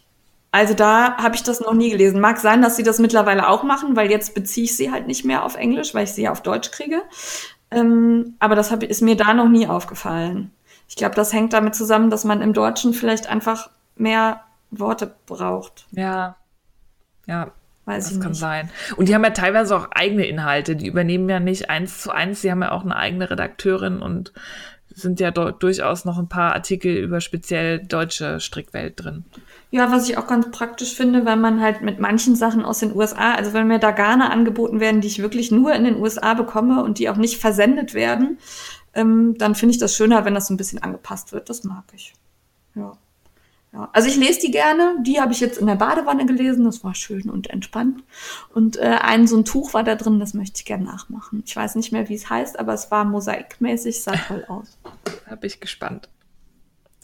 Äh, Das nächste musst du erklären, weil ich war schon so schockiert, als ich das gelesen habe und dachte, was will sie von dir? Ja. Es hat was mit Stricken zu tun, weil ich habe das bei der Frau Kieler Wolle gesehen. Und damit ist die Wollverbindung hergestellt. Äh, ja, ähm, ich habe mich so köstlich amüsiert und musste das direkt bestellen. Und zwar gibt's ähm, ja so eine, was ist das? Vereinigung, Firma, ein Unternehmen, das nennt sich The Female Company. Und die haben sich das Thema ähm, weibliche Hygieneprodukte auf die Fahne geschrieben. Und zwar speziell das Thema, dass Hygieneprodukte, die die meisten Frauen einmal im Monat brauchen, ähm, normal Mehrwert besteuert sind, wohingegen so Sachen wie Kaviar und so eine reduzierte Mehrwertsteuer von 7% haben. Und man halt auf Tampons und Binden die normalen 19% zahlt. So wie so eine Luxussteuer auf Sachen, die man ja braucht, weil der Körper nun mal halt so funktioniert. Ähm, Finde ich eh schon eine Sache, die wichtig ist, mal drüber zu sprechen. Und die haben jetzt eine sehr witzige Aktion gefunden, um das Ganze zu umgehen. Und zwar ähm, kann man bei denen das Tamponbuch kaufen. Das ist ein Buch, das hat auch tatsächlich irgendwie 40 Inhaltsseiten. Und ansonsten sind da halt Tampons drin. Und dadurch, dass das als Buch zählt, ähm, hat man dann nur 7% Mehrwertsteuer drauf und nicht die normalen 19 und kriegt halt seine Tampons. Finde ich total witzig. Das sind auch irgendwie Öko, Bio-zertifizierte Baumwolle, was weiß ich, zu einem wirklich günstigen Preis. Und das habe ich bei Kieler Wolle gesehen und habe gedacht, da machst du mit, das kaufst du auch und die sind aber so ausverkauft, dass das die Lieferzeit mittlerweile irgendwie vier Wochen ist. Aber ich glaube, das kostet fünf Euro oder so. Also fand ich witzig. Wollte ich mal drauf aufmerksam machen. Ich habe, ich weiß, äh, diese The Female Company, ich habe mir bei denen mal diese Rundbox-Tampons bestellt, weil ich das auch gut fand. Und ähm, ja, wie drücke ich das aus? Äh, meine Muschi ist eine Mimi. und ähm, das sind halt ähm, Bio-Tampons und ähm, ich finde die unangenehm. Also ich trage die nicht so gern. okay. Ich bin halt- gespannt. Also die sind halt nicht irgendwie beschichtet, dass es besser flutscht oder so. Aber probiert's aus, der Gedanke ist super. Ja, Genau. also diese Loophole da mit dem Buch und dann nur 7% fand ich Das finde ich cool. Das finde ich total super. Die Idee ist total geil. Ja, von dem her Das- musste ich da auch direkt bestellen. Auf jeden Fall. Und halt auch, dass es Bio-Baumwolle ist, finde ich eigentlich auch cool. Jetzt müsste man die nur irgendwie glitschiger machen. Vielleicht hören die ja zu, Wäre schön. macht auch was für Mimis. Ja, genau. Entschuldigung. Ja. ähm, ich habe dann noch was, ähm, was äh, eigentlich ins Entertainment gehört. Es gibt aber erst eine Folge, darum habe ich gedacht, ich schmeiße es eben in den heißen Scheiß. Und zwar ähm, hat das eigentlich nicht so viel mit Stricken zu tun, aber viele von euch lesen ja auch. Und zwar gibt es vom Dumont Verlag jetzt den Podcast Dumont auf Sendung. Und äh, da werden Bücher vorgestellt. Und ich habe die erste Folge gehört und ähm, fand das sehr hörenswert. Guckt euch das mal an. Das klingt gut. Ja, Gut das war. Der Verlag wird vorgestellt und dann so ein paar aktuelle Bücher und ein bisschen was, was so im Verlag so stattfindet, fand ich nett gemacht. Ja. Dann ähm, habe ich auf Instagram mal wieder eine heiße und spannende Diskussion gefunden, nachdem, ich glaube, das Gefühl, nach dieser Rassismusdebatte geht es jetzt so richtig los, dass man so ganz gewichtige, wichtige, schwierige Themen aufs Tableau gebracht werden. Jetzt ist gerade irgendwie so denn das Window of Opportunity, jetzt kann man das alles ansprechen, es ist ganz viel im, im Fluss. Und zwar das Making Scene. Das hatte ich auch schon mal erzählt, das hat, da hatte ich mir Ausgaben bestellt, das ist auch so ein amerikanisches Making-Magazin, da geht es nicht nur um Stricken, da sind auch Nähanleitungen und Sticken und so drin. Die haben immer ein Thema. Äh, Schwarz-Weiß oder jetzt Wüste ist jetzt das Neueste. Und die haben jetzt tatsächlich die Produktion für das nächste Heft erstmal gestoppt und werden alles, was da drin ist, nochmal neu fotografieren, weil nämlich gerade eine große Debatte über Body Inclusivity tobt. Vor allem in der Nähszene, in die Strickszene hat das noch nicht so doll übergeschwappt. Da kommt es auch auf, aber das ist mal so eine Diskussion, die wurde von den ähm, Nähmädels losgestoßen. Da geht es darum, was für Kleidergrößen, was für Maßtabellen legen Maker, die halt Klamotten machen, also Designer, Schnittmuster und äh, Strickmusterersteller zugrunde. Welchen Körperformen passt das? Wer ist da ausgeschlossen? Wer kann sich bei den Mainstream-Labels nie selber was nähen oder stricken, weil er einfach, und das gilt nach oben ich. sowie nach unten, nicht reinpasst? Und es geht auch darum, was für Körpertypen werden denn abgebildet? An was für Körpern wird das Strickstück fotografiert und präsentiert.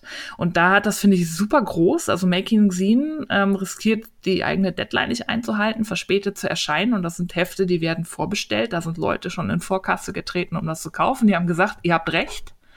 Und wir machen jetzt, schmeißen alles über den Haufen. Wir nehmen die Modelle, die wir haben, lassen die teilweise nochmal neu stricken und nähen, um eine größere Diversität an Körpern im Magazin abzubilden. Was ich total super finde, das ist auch ein Thema, ich habe ja auch keinen Normkörper, schon allein, dass ich als Frau 1,80 bin.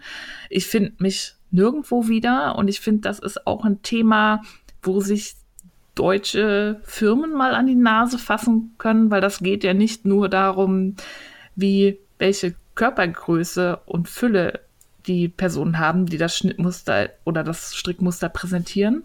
Ich finde das auch total ähm, eindimensional und ein bisschen dumm, immer nur denselben Körpertyp zu nehmen, ja. weil ich mache ganz mache viel eher Sachen nach, die ich an Körpern sehe, die meinem eigenen entsprechen, weil dann weiß ich, wie es sitzt. Aber das sind ja auch so Themen wie, ähm, warum kann ich mal ein Plus-Size-Mädel auch mal ein Tuch halten? Warum muss die, wenn die fotografiert wird, dann immer nur dafür herhalten, dass sie halt einen dicken Hintern hat und man zeigen möchte, die Hose passt auch einem dicken Hintern? Die kann ja genauso gut Socken oder mal ein Tuch, Handschuh oder eine Mütze präsentieren. Die ist ja dadurch irgendwie nicht weniger schön anzusehen, dass sie einen etwas voluminöseren Hintern hat. Und auch so Punkte, und das ist ein Punkt, der stört mich schon seit meiner Kindheit wenn man mal, jetzt gucke ich auch tatsächlich mal die großen Wollfirmen an, wenn ich da so durch die Anleitungshefte gehe. Man sieht noch nicht mal Menschen mit Brille. Ja, das stimmt. Wo ich mir denke, das hallo.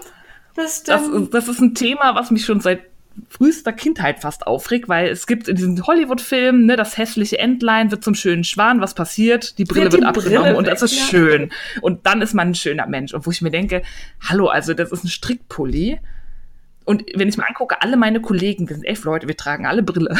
Ich bin in vielen Fällen sogar die Mehrheit in Räumen, wo ich mich aufhalte. Und ich sehe in keinem Schnittmustermagazin, in keinem Strickmagazin auch nur mal eine Frau mit Brille oder ein Mann mit Brille. Und da frage ich mich, ja. warum? Ja. Sind wir nicht schön? Ja, sind also wir so das, komisch. kann man ja auch noch weiter, weiter stricken. Es gibt da ja auch ähm, mittlerweile sehr coole Accounts bei Instagram. Äh, da packe ich euch auch noch einen Link zu in die Shownotes, die halt auch Menschen mit Narben zeigen. Ja. Oder mit, ähm, ich sag mal, Dingen, die halt nicht ganz alltäglich sind. Weiß ich nicht, irgendwie, hm, ich glaube, letztens hatte irgendwer einen, einen sechsten Finger. Der war, tauchte auf dem Foto mit auf. Wo ich mir denke, ja, warum denn nicht? Ist ja egal. Ja, und wer sind denn die Leute, die das nachmachen? Das sind ja nicht in, in überwiegenden Mehrzahl nicht die, die idealen Modelmaßen entsprechen und, und sich, weiß ich nicht, Lasik haben machen lassen und Nein. deswegen keine Brille tragen, sondern das sind Menschen wie du und ich, ich oder eine Frau im Rollstuhl oder die eine Gehhilfe braucht oder was weiß ich. Und das, also finde ich super, dass da die Diskussion losgeht. Und der Erste, der mir ein, ein Model mit einem Tuch oder einem Pulli zeigt, das eine Brille trägt, bitte schickt mir ein Foto. Ich werde mich sehr freuen. Sehr gerne. ähm, ich möchte zu dem Thema gerne auch noch was beitragen, weil ähm, ich bin ja nun mal relativ zierlich, aber eben klein. Und ja. auch ich finde mich in den meisten Größentabellen nicht abgedeckt. Also das fängt bei Socken mit Schuhgröße 35 an. Die Sockenmuster sind in der Regel, fangen die für Erwachsene bei 36 an. Äh, das endet bei Kleidern, die ich immer massiv kürzen muss, damit ich damit nicht aussehe wie so ein Elch. Ähm, und da würde auch ich mich total freuen, wenn zum Beispiel eine Burda mal bei Größe 32, 34 anfängt. Tut sie nämlich nicht. Ja. Genau, also es also, geht auch in die andere Richtung. Ja, ich habe ja gesagt, es geht nach oben und genau. nach unten, auch und, in der Höhe. Ja, in der Höhe. Und ich finde aber auch ganz wichtig, äh, Law for Wool hat sich dazu geäußert und die ist ja bekanntermaßen Kinderärztin und bringt da einen Aspekt noch mit rein, den ich auch wichtig finde, weil ja, Body Inclusive, Inclusivity super, aber bitte nicht die Krankheit Adipositas ähm, verharmlosen oder ähm, als gänzlich normal darstellen. Ne? Also jemand, der wirklich ähm, krankhaft äh, Veränderungen hat, der sollte doch bitte auch darüber nachdenken, dass er was dran verändern kann. Das ist so meine Einstellung. Und da fand ich ihren Beitrag richtig gut.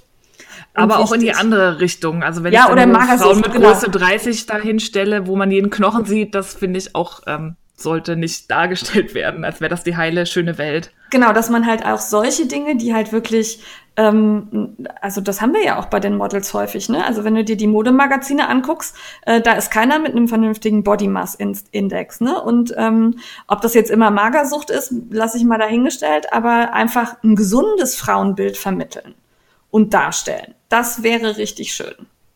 Ja. ja, und auch, auch mal Extreme. Das heißt ja nicht, dass ja. es normal ist, aber auch die Leute müssen ja irgendwas anziehen und die genau. müssen sich auch nicht einen Kartoffelsack ja. überstülpen. Nee, richtig. Ne? Also mhm. da würde ich mich freuen. Und zeigt Leberflecke, Brillen, ja. alles, Narben das finde ich so grandios. Äh, hier die Mein Feenstaub, da wollte ich sowieso gleich was zu sagen. Die hat nämlich wunderbare äh, Stories und Highlights auf Instagram gemacht zum Thema Bezahlung und Kooperationen. Und sie hat, ich glaube, drei oder vier mini kleine Leberflecke am Kinn. Und dann hat sie irgendwie ein Live-Video gemacht und irgendwas total Spannendes auch erzählt. Und das Einzige, was die Leute beschäftigt hat, war, was hast du da am Kinn? Du hast da Flecken was? am Kinn. Oh, nee. Und ich habe gedacht, ey, seid ihr verrückt? Na, da sieht man doch, dass das, ähm, also offensichtlich hat sie da keine Farbe, sondern es sind oh. Und nein, die muss man nicht abdecken, die nein, sind so. Die sind da. Ja. Ähm, ja. Jetzt wären wir eigentlich mit dem heißen Scheiß durch, liebe Steffi. Wir haben aber was ganz Wichtiges vergessen habe ich gerade gesehen. Und äh, zwar äh, Lana Filia hat ab heute eine Aktion mit uns laufen. Ach ja, ups. ja, wir waren äh, ein wenig äh, voreilig und zwar ähm, ist das das Thema Paillettenperlen-Plunderfall und damit können wir auch bekannt geben, dass einer unserer, unserer Glitzergeber die liebe ähm, Kaya von Lanafilia ist und ähm, ihr könnt den ganzen Mai über bei der lieben Kaya unter Lanafilia ähm, mit dem Couponcode FrickelAlong ähm, auf die Tosh Merino Light mit Holo Glitzer einkaufen und bekommt 20% Rabatt. Das gilt, yeah. solange der Vorrat reicht und ihr müsst natürlich den Couponcode eingeben. Also einfach shoppen und dann hoffen, es wird gut geschrieben. Funktioniert nicht. Also wer sich dann für den Juni mit ähm, Glitzerwolle eindecken will, äh, ich habe die auch schon hier liegen, ja, ähm, der kann das jetzt bei Lanafilia ab heute tun. Ja, schlagt reichlich zu und liebe Lanafilia, danke für deine Unterstützung für unsere Hörerinnen und Hörer. Ja, ich bin sehr gespannt, weil die Tosh Merino Light ist toll. Also wirklich. Ist sie, ja. So, dann, äh, was rezensieren wir denn heute? häkeln, Schatzi, häkeln. Ja, Hacken, mein Spezialthema. ja, das ist ein Buch extra nur für dich. Darum kriegst ja. du auch den Vortritt und darfst sagen, was es dir gebracht hat. Ja, also erstmal sagen wir, was wir rezensieren. Das ist und eine zwar gute Idee. das Buch äh, Schnupperkurs Häkeln von der lieben Yarn Around the World, ähm, aka Funny. Wo ich jetzt schon sagen muss, man muss in das Buch blättern, um zu erfahren, wer es geschrieben hat. Lieber Top-Verlag geht gar nicht. Nein, das finde ich stört mich jedes Mal. Verschämt den Autoren gegenüber, die gehören aufs Cover. Die haben das Buch geschrieben und gehören nicht erst auf die Innenseite. Ja. Vor allen Dingen, wenn es Autoren sind, die die Handarbeitsszene auch von Instagram oder so kennt. Also ich meine, das ist doch ein Verkaufsargument. Ja. Das ist da also ich auch fett draufgeschrieben, Jan Around the World. Ja, genau. Also nicht nur Fanny Mitula, sondern Jan Around the World, bekannt aus Instagram, Blog, weiß der Geier. Nee, findet nicht statt.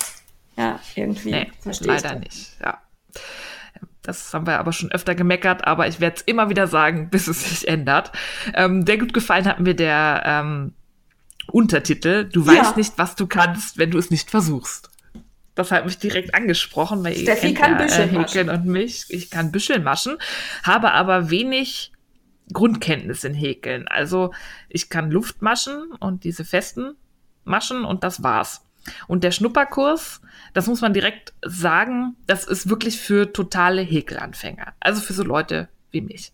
Da werden wirklich die Basics erklärt. Also von was steht auf so einer Wollbanderole drauf. Es wird auch empfohlen, erstmal mit Baumwoll oder Acrylgarn das erste Projekt zu häkeln, was besser zu handeln ist. Es werden Grundlagen erklärt. Wie ist so eine Masche aufgebaut? Was benutzt man für Häkelnadeln? Wie kann man die halten? Ich will mir auch immer noch irgendwann mal diesen Stiftgriff angewöhnen, weil ich den Nein. So elegant finde. Ja. Mm. muss ja auch was hermachen beim Häkeln, wie so eine englische adlige Dame aus dem 19. Jahrhundert. Und dann geht es los und was mir gut gefallen hat, man lernt die wichtigsten Maschen, also Luftmaschen, feste Maschen, Kettmaschen, halbe und ganze Stäbchen anhand eines Projekts. Man häkelt quasi zusammen mit Fanny eine kleine Rose und während man die häkelt, lernt man die wichtigsten Häkelgrundmaschen. Ja, das hat das äh, Lilientinte auf dem Bloggertreffen bei Schachenmeier gemacht. Ja, die hatte da eine 1 zu 1 Betreuung von Fanny und die hat das auch wirklich geschafft. Das ging auch relativ schnell, dass sie da ihr Röschen liegen hatte. Die war auch sehr begeistert. Ich habe es leider noch nicht ausprobieren können, will das aber unbedingt mal machen, weil man lernt dann auch so Sachen wie Zunahmen, ne, weil die Rose, die wird ja dann so eingedreht, dass man die Blütenblätter hat und das wird, ähm, muss man Maschen zunehmen. Und man wirklich Schritt, wird Schritt für Schritt da an die Hand genommen. Es gibt unheimlich viele Bilder, also es ist gar nicht so viel Text, sondern es ist immer ein Foto, wo drauf gezeigt wird, was man machen muss und da gibt es eine Beschreibung. Und es gibt sogar noch Videos dazu. Das ist wieder diese wo wir auch viel drüber gesprochen haben bei anderen Büchern, wo man sich die Chunks runterladen kann. Im Download-Bereich vom Top-Verlag gibt's da halt hinterlegte Videos, wo man sich das Ganze auch nochmal, wenn einem die Bilder nicht reichen, als Video noch angucken kann. Mhm. So ist das. Und ich fand sehr hilfreich auch die Erklärung zu den Häkelhaken. Also ähm, die Unterschiede. Und fand da total spannend ähm, die beleuchtete Häkelnadel. Ja. Da, da ist der, also der Haken ist irgendwie so aus ja, Plexiglas Glas oder so. Und da ist so eine kleine LED-Lampe, die macht den hell und damit sieht man dann, in welche Masche man einstechen muss. Das hätte ich gern für Stricknadeln. Ich weiß ja, zwar nicht, wie das gehen soll, weil da muss ja irgendwie eine Batterie rein. Also, aber ich fand's geil, das fand ich super. Ähm, und da was tatsächlich, also ich würde mich jetzt nicht als Häkelprofi bezeichnen, aber schon als durchaus fortgeschritten im Häkeln. Ähm, da war was, was ich noch nie, also es war mir im Grunde klar, aber ich habe mir da noch nie Gedanken zu gemacht. Und zwar wird sie, erklärt sie die Grundmaschen am Anfang mit vielen Bildern und erklärt dann in so einer Tabelle benötigte Steige- und Wendeluftmaschen. Und weder das Wort Steige noch Wendeluftmasche war mir bekannt, weil ich das bisher einfach intuitiv gemacht habe, wenn man an so einer Reihe ist und dann da was Längeres hinhäkelt, also doppeltes Stäbchen oder ein halbes Stäbchen oder sowas. Ähm, und das war gut mal erklärt zu haben, dass man da ja immer noch ein, ja, eine Steigung reinbauen muss. Das, ja, also fand ich gut. Hat, fand ich super, hat also mir auch als fortgeschrittene Häklerin was gebracht. Joa. Und ähm, die Bilder fand ich sehr gut. Also das war richtig gut zu erkennen alles. Auch die, ähm, ich tue mich sonst beim Häkeln immer schwer, weil das Garn ja dann so ineinander liegt und dann sehe ich nicht genau, wo ich hinstechen muss. Das ja. fand ich in den Bildern hier prima. Also das ähm, hat sie auch in wirklich ganz nahen Nahaufnahmen. Also da ist ähm, sehr gut zu erkennen, wie die, wie die Nadel geführt wird. Und mir haben auch die Bilder gefallen. Das war alles so ein bisschen Mädchenrosa und so. Ja, das fand ich auch ganz schön. Mich hat so ein bisschen gestört, die Seiten des Buches sind farbig. Und zwar je nach Kapitel ist die komplette Seite farbig und da gibt's halt dann auch ein paar farbliche Kapitel, die dann auch so Mädchenfarben sind. Da hat man dann so rosa Wolle und die Seite ist dann auch so ein, so ein rosa, das war, war optisch für mich so ein bisschen viel. Ich fand das cool. ja, aber wir müssen ja nicht immer einer Meinung sein. Also es ist, Nein. es ist, es ist bonbon-rosa kitschig, aber ich fand's cool. Ja. Ja, Ja, und ähm, vor allem super hilfreich. Also ich könnte diese Rose nachhäkeln anhand der Bilder und hätte danach auch die Maschen drauf, die sie da beschreibt. Und es sind halt wirklich einfache Projekte dabei. Also Projekte, die wirklich ähm, schnell auch gemacht sind, wo man einen schönen, schnellen Fortschritt hat. Hier zum Beispiel die Handyhülle. Also die hätte ich jetzt, glaube ich, in einer Stunde gehäkelt. Ein Anfänger braucht da vielleicht länger für, aber auch nicht mehr als einen Nachmittag. Nee, also man häkelt einmal so die Rose und wenn man das durch hat, gibt's da im letzten Kapitel dann noch andere Projekte, die man dann mit den Maschen, die man bei dieser Rose gelernt hat, häkeln kann. Was ich auch gut finde. Also es ist tatsächlich eher kein Anleitungsbuch. Also wer jetzt Mhm. als Häkel fortgeschrittener Anleitungen sucht, äh, nee, das ist äh, alles sehr einfach und wirklich absolut auf Anfänger ausgerichtet oder auf Leute, die sich, die bisher immer einfach stumpf gemacht haben, was ihnen gesagt wurde und sich damit jetzt einfach mal auseinandersetzen wollen, was sie da tun. Also da werden so Windlichter umhäkelt oder eben diese Handyhülle, die Rose taucht immer wieder auf, ein Mützchen mal, aber es ist, sind jetzt keine großartigen Muster oder, oder auch Lace oder so, sondern es ist wirklich auf Anfänger. Und finde ich Ja, und es ist ja, es heißt ja auch Schnupper Genau. und ich finde, das hält's auch ein. Das ist wirklich aufgebaut wie so ein Kurs, in dem man halt dieses be betreutes Häkeln, diese Rose macht und man dann im Selbststudium quasi die erlernten Kenntnisse der einzelnen Maschen anhand von einfachen Projekten nochmal verfestigen kann. Und das finde ich eigentlich ein schönes Konzept. Und ich glaube, wenn man das gemacht hat, die Rose und dann noch ein, zwei Sachen von den ähm, Ist man Projekten hinten raus, ist man fit mit den Grundmaschen. Und da finde ich, also ich habe äh, erstmal hinten nicht auf den Preis geguckt, das mache ich häufig und gucke mir das Buch an und überlege dann, was ich so dafür ausgeben würde. Und da war ich hier total überrascht. Weil ja, ich auch. ähm, das ganze Buch kostet 9,99 Euro in Deutschland und 10,30 Euro in Österreich. Und das ist ein Hardcover. Das ist jetzt kein dicker Wälzer, aber man kann danach häkeln. Und ähm, zu dem Preis absolut in Ordnung. Ja, total. Ja. Also bleibt wer, auch schön offen liegen, dadurch, ne, dass es ein Hardcover ist. das ist gute Qualität, die Bilder sind schön. Wer also wie Steffi bisher immer nur gestrickt und genäht hat und jetzt mal häkeln lernen möchte, das ist die super Lösung, fand ich. Ja, finde ich auch. Ein super Einstieg. Ja. Und Fanny ist sehr nett. Fand ich nett, muss man eh unterstützen. Ja, und das wollte ich noch sagen, weil es wird halt, wie du sagst, mit diesen Wände- und Steigeluftmaschen, es wird halt auch erklärt, warum was gemacht Genau. wird. Und man versteht auch die Logik. Man folgt nicht nur stumpf, mach jetzt das, tu dies, sondern man kann das dann übertragen auf andere Projekte. Wenn man, wenn die Anleitung vielleicht nicht so gut ist, kann man sich das dann aber erschließen, weil du weißt, ich brauche jetzt noch eine Steigeluftmasche oder so. Also ähm, fand ich gut. Hat mir Spaß und Freude gemacht. Jo, Mir auch. ja. Deine Wertung in Daumen?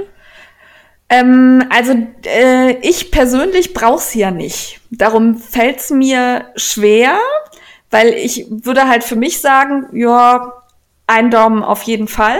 Wenn ich's aber aus dem Blickwinkel bewerte, ich bin jemand, der noch nie gehäkelt hat und möchte häkeln lernen, dann zwei Daumen mit Sternchen. Ja. Versteht man das? Auch, ja. Von mir gibt's auch für das, was das Buch sein möchte, zwei Frickler Daumen hoch. Ich find's gut.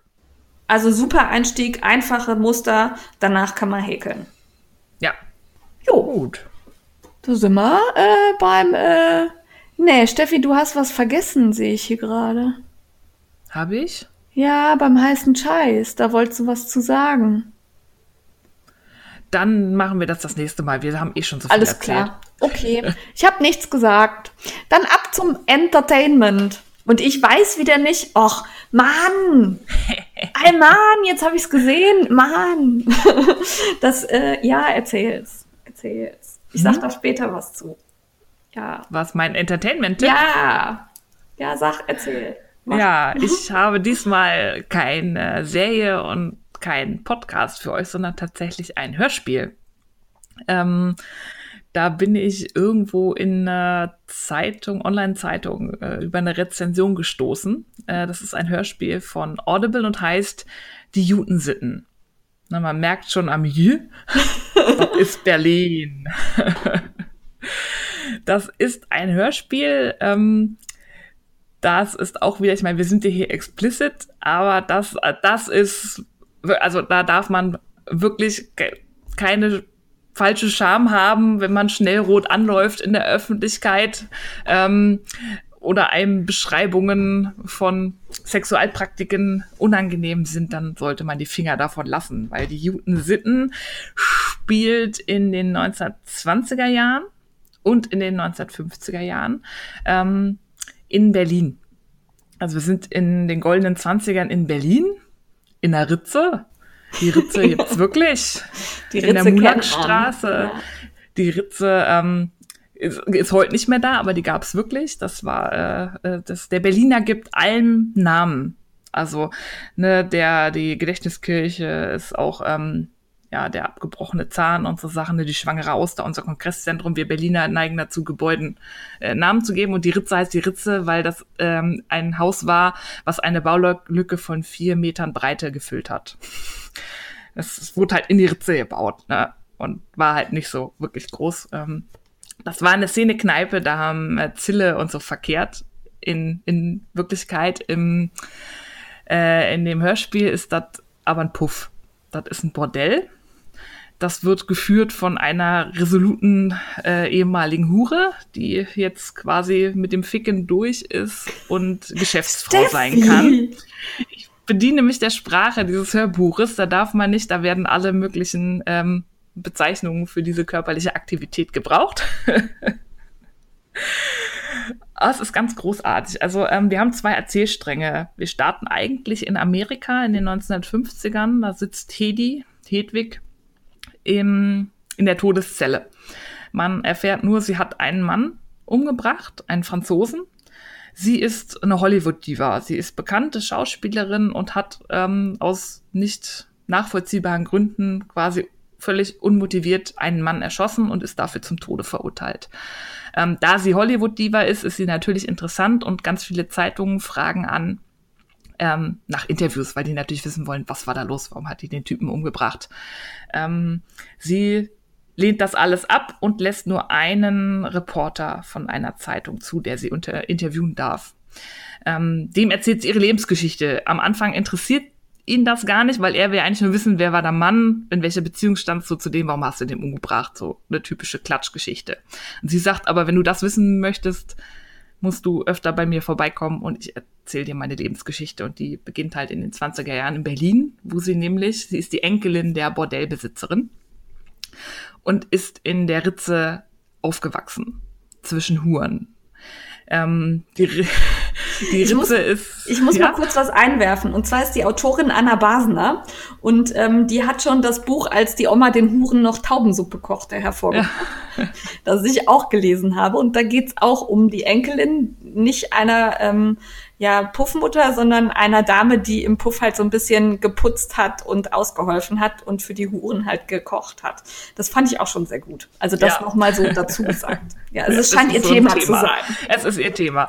Also sie macht das halt gut. Also das Bordell, das ist von einer Frau geführt in der Mulakstraße. Es gibt noch quasi einen Konkurrenzladen. Das ist der Hunde Justav. Das ist, der Justav ist halt ein Mann, männlicher Bordellbesitzer.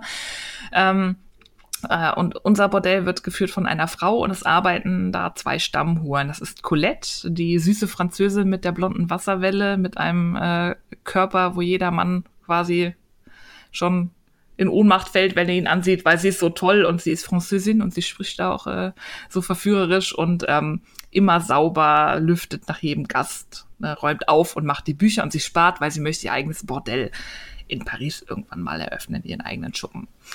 Ähm, die trinkt immer Berliner Luft. Das ist ein Pfefferminzlikör. Ja, es wird sehr viel getrunken in diesem äh, Hörspiel. Dann gibt's noch Natalia. Ähm, die ist äh, Russin. Und sie ist eine Stiefeldame. Um es jetzt mal platt in den Worten des Buches auszudrücken, Natalia fickt nicht, Natalia quält die Männer. Also sie ist eine Domina, das hieß früher Stiefeldame. Ne, also so die kühle, das ist ein bisschen Klischee, ne, die warmherzige Französin, die für alles Körperliche da ist und die harte, kühle Russin, die die Männer ans Kreuz hängt und verprügelt. das, ist, ähm, das sind so die drei. Es kommt später noch ein Bursche dazu, also ein Stricher aus dem Tiergarten, ein 17-Jähriger, der Emil, ähm, um da das Angebot äh, zu erweitern und äh, ähm, mehr Publikum anzuziehen also die Zimmer sind vermietet, die arbeiten alle quasi auf eigene Basis, die haben keinen Zuhälter und zahlen halt Miete. Und in diesem Milieu wächst Hedi auf, das Kind. Die ist auch, also die kriegt auch von Natalia Mann Wodka hingestellt und so, die kriegt da alles mit. Ähm, aber was mich so fasziniert hat, also es ist sehr derb, es wird viel Geschlechtsverkehr beschrieben, aber die Frauen sind so unheimlich stark. Ähm, das gibt da immer so einen Konflikt mit der Polizei. Also die müssen den lokalen Wachhabenden da, der Schub, der Polizist, der da immer rumläuft, der wird bestochen, damit er sie nicht ans Messer liefert. Ähm, und ähm, der will immer, dass die Kleine ins Kinderheim kommt, weil da hat es besser, da hat sie bessere Vorbilder. Und dann sagt die äh, Puffmutter quasi, nein, das hier meine Huren, das sind starke Frauen, das sind genau die Vorbilder, die sie braucht.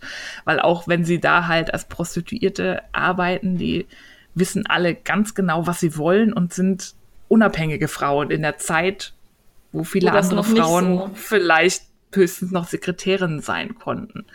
Und, das war auch im ähm, ersten Buch so. Also das waren ja, ganz tolle Frauenbilder. Ja, das ist wirklich, also abgesehen davon, was sie da tun, dass sie halt ihren Körper, also sie machen das, ähm, man kennt die Geschichten der beiden nicht so, man weiß nicht, warum sie da in dieses Milieu geraten sind, aber die beiden Huren, die haben alle ihre Fehler, Natalia Seufotka, ähm, Colette verliebt sich in den Sohn der Bordellbesitzerin, der mit seiner Mutter kein gutes Verhältnis hat und der ist quasi ein Escort, der geht ins Adlon und nimmt da ältere Damen mit und bespaßt die.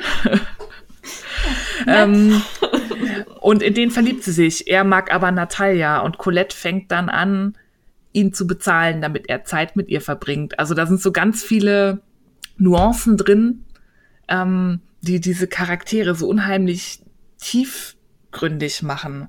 Und dann hat man halt daneben noch diese Ebene, wo man Hedi im Knast hat, die erzählt, wie das als Kind für sie war, wie sie zu einer starken Frau geworden ist, die jetzt aber kurz vor der Hinrichtung steht.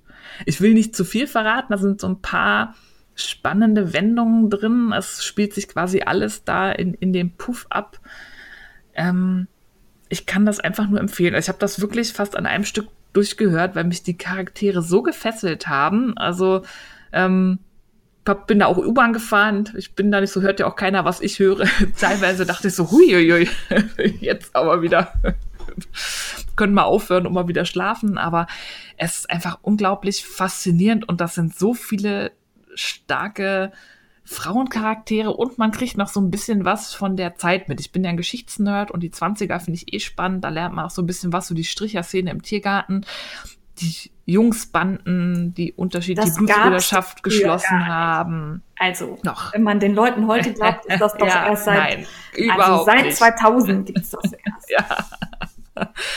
nee, also ich fand's toll. Also es ist ein Hörspiel. Ich habe bei Hörspielen normalerweise meine Probleme. Ich mag das nicht so, außer die drei Fragezeichen. Ich habe lieber Hörbücher.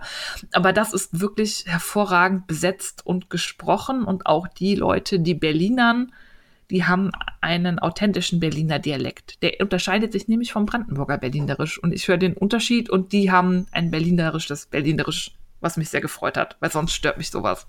Bin also auch nicht so. ich, die versucht zu Berlinern, ja? Nein, das ist nicht so ein Icke-Dette Kicke-Mal, sondern ähm, das klingt authentisch. Von dem her, das dauert achteinhalb Stunden, es ist nicht ganz so lang, das fand ich fast schade. Und ich kann das jedem ans Herz legen. Aber aufpassen, wirklich keine Kinder zu hören lassen. Ja, ja. Ach, keine Kinder, meine Güte. Manche müssen auch, ja, die wissen das auch alles. Jetzt mal ehrlich. Ja, das ja. ist schon. Also ja. da wird auch Gewalt. Ähm, Ach so, okay, das natürlich so. eher nicht. Das dann, ja. das ist schon heftig. Also, wie man, man kann sich ja mal vorstellen, wie in so einer Stricherbande man zeigt, dass man jetzt der Starke ist und so. Ja, ja, okay. Ja, gut, dann nehme ich das zurück. Aber äh, bei mir hängt halt, also quasi auf der Arbeit direkt gegenüber vom Büro hängt ein Plakat zu diesem Hörbuch. und ähm, da steht irgendwie drauf, die guten Sitten, wenn ich lächle, kriege ich alles, das habe ich von den Huren gelernt. Ja. Und da gucke ich halt wirklich ähm, so aus meinem Bürofenster drauf. Das finde ich ganz witzig. ja, also ich kann es ja. so ans Herz legen. Ja, ja, also ich werde es auch noch hören. Ähm, ich habe was, äh, was total dem aktuellen Zeitgeist entspricht und wo ich ganz verwundert war, dass wir das noch nicht erwähnt haben. Haben wir aber offensichtlich nicht. Ähm, und ähm, aktuell erscheint ja die neue Staffel Game of Thrones. Ich glaube, äh, sie ist nur auf Sky erstmal verfügbar, ne? Also äh, ja, gar nicht so schon. genau. Oder also kann man es auch irgendwo kaufen? Ich weiß ja, es nicht. Also sie erscheint auf jeden Fall so nach und nach immer. Ähm, also die sind noch nicht alle draußen, die Folgen. Und ähm, ich habe tatsächlich ähm, einige Folgen Game of Thrones damals geguckt, als es die noch bei Amazon Prime gab. Da gibt es sie aktuell nicht mehr. Das ärgert mich ein bisschen. Deshalb habe ich auch nicht weiter geguckt. Bei Netflix, Netflix gibt es sie auch nicht, glaube ich. Ich habe nee, zumindest keine gefunden. Ist nur kostenpflichtig genau, ähm, auf und den Bezahlsendern. Das finde ich halt irgendwie blöd. Und ähm, ich habe allerdings die Hörbücher alle gehört. Und zwar Hörbücher halt tatsächlich auch die, ähm, also weit wie er da geschrieben hat. Weil wenn ich das richtig in Erinnerung habe, basiert ja jetzt die F Filmserie nicht mehr auf seinen Büchern, weil das Buch mm -mm. dazu ist noch nicht erschienen. Ja, ja er kommt nicht er, hinterher. Genau, er schreibt ja immer noch. Ähm, also die Hörbücher fand ich fantastisch, die habe ich auf Deutsch gehört ähm, und habe da tatsächlich am Anfang mich geweigert, weil ich dachte, oh, du machst den Hype nicht mit und das geht dir alles auf die Nerven. Und dann habe ich aber doch irgendwie mal bei Audible nicht gewusst, was ich nehmen soll und habe dann damit angefangen und ähm, ja, also ich glaube, es hat einen halben Monat gedauert, dann hatte ich die alle durch und die sind jetzt ja, ja nicht kurz. Nee, ähm, die sind lang. Fand ich spannend. Äh, für die wenigen, die nicht wissen, worum es geht. Ähm, es ist eine fiktive, ja, ich würde sagen, mittelalterliche Welt, ähm, in der aber auch so ein bisschen Magie und Drachen und solche Dinge spielen da so ein bisschen eine Rolle, immer nur so unterschwellig. Also es ist nicht komplett abgedreht, würde ich mal behaupten. Ähm, da werden Intrigen gesponnen, es wird sehr brutal äh, getötet, es finden sehr seltsame Hochzeiten statt. Also Hochzeiten sind irgendwie so ein Ding, da ähm, hat er so komische, perverse Vorstellungen, der Autor zu. Also entweder wird wer vergewaltigt, umgebracht oder es gibt ein Gemetzel und eine Schlacht danach. Ähm, aber mich hat das total angemacht, weil man diese Charaktere lieben und hassen lernt und die alle sehr vielschichtig sind und man selbst, ähm, ich sag mal, bei den Bösen und Ekelhaften, zumindest in der Buchform, also man kann deren Beweggründe halt irgendwie nachvollziehen. Also der wird dadurch nicht sympathisch, aber man versteht, was er möchte. Ne? Ja. Ähm, darum fand ich, die Hörbücher waren wirklich richtig gut, gut gesprochen, perfekt, toll übersetzt. Und damit kommen wir zur Serie, die ich nämlich dann auch auf Deutsch angefangen habe zu gucken. Und alter Falter, das geht gar nicht. Ja. John Schnee, John, John Schnee. John Schnee. Und ganz schrecklich war Casterliefstein. Ach, ach du Scheiße. Ja, das, äh, also das, da habe ich kurz Pause machen müssen und mich sammeln müssen und dann konnte ich erst weiter gucken. Also diese diese Filmserie ist so unfassbar schlecht übersetzt, dass ich aber dann beim Zugucken so viel Spaß hatte, mich über diese schlechte Übersetzung zu amüsieren, dass das das wieder wettgemacht hat quasi. Ähm, also sehr empfehlenswert von mir aus. Ähm, sicherlich auch nicht jugendfrei. Es gibt ganz viel nackte Haut, es gibt ganz viel sexualisierte Gewalt. Die Frauenrolle ist, mh, mm, ja, muss man so ein bisschen anders darstellen. Auf der einen Seite eine sehr unterdrückende, also die Frauen haben da wenig zu melden. Auf der anderen Seite gibt es aber sehr coole Frauenrollenvorbilder. Also hier zum Beispiel, jetzt weiß ich gar nicht, wie spricht man die aus? Daenerys war es im Hörbuch, Daenerys war es in der wunderbaren. Daenerys. Ja, genau. Ähm, die steigt ja da quasi so vom kleinen Mädchen, das von ihrem Bruder ziemlich gelenkt und beherrscht wird, zu einer sehr selbstbewussten und sehr, ja, auch durchaus brutalen Herrscherin mehr oder weniger auf. Ähm, das fand ich faszinierend zu beobachten. Auch hier die Mutter von den Äh, hier, der Mann wird umgebracht und wie heißt sie denn? Hm, die kommt ja dann auch wieder und hat ihre Rolle und ähm, ist auch sehr aktiv als Frau. Äh, oder hier unsere Brienne, Brienne von Tart, ähm, die ja eine. Brienne? Ach. Heißt sie nicht so? Brienne heißt sie im. Ja, also im, auf Deutsch heißt sie Brienne. Oh. Ja, ich, wie gesagt, ich habe mich sehr amüsiert. so. Also Brienne von Part, da hatte ich schon damit gerechnet, dass ja, man ja, sagt ja. Brienne von Tochter. ähm, hat man aber nicht gemacht.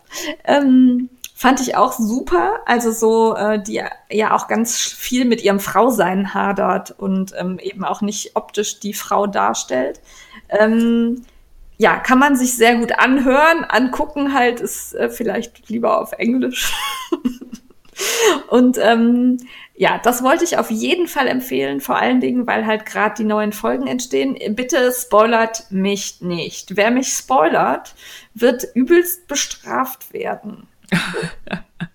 auf ganz ja, übelster Art Weise. muss ein Nuvem auf 1,0 Nadeln stricken. Ja, oder wird mit Perlchengarn gepeitscht oder so. Keine Ahnung. Ich lasse mir da irgendwas einfallen. Aber ich höre noch mal, was Natalia so alles macht in die Judensitten. Da fällt uns ja, was ein. Ja, da kriege ich bestimmt eine Idee. Also ich finde super. Ähm, es gibt wahrscheinlich auf der ganzen Welt nur 23 oder 24 Leute, die Game of Thrones noch nicht kennen. Zumindest ist das im Moment mein Gefühl. Und die kokettieren damit so ein bisschen, so nach dem Motto, ah, ich habe es gar nicht geguckt meine Güte, setzt euch hin, guckt, das ist es gut. ja, und vor allem hört die Hörbücher. Ich habe sie alle auf Englisch gehört und kann die genauso uneingeschränkt empfehlen. Die sind super gelesen. Und, äh, die gibt's halt auch bei Audible und da gab's vor kurzem auch mal so eine Aktion, da gab's die zum halben Guthaben.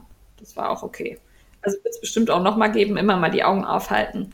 Ja, die sind lang, wird man gut unterhalten, toll vertont. Fand ich gut.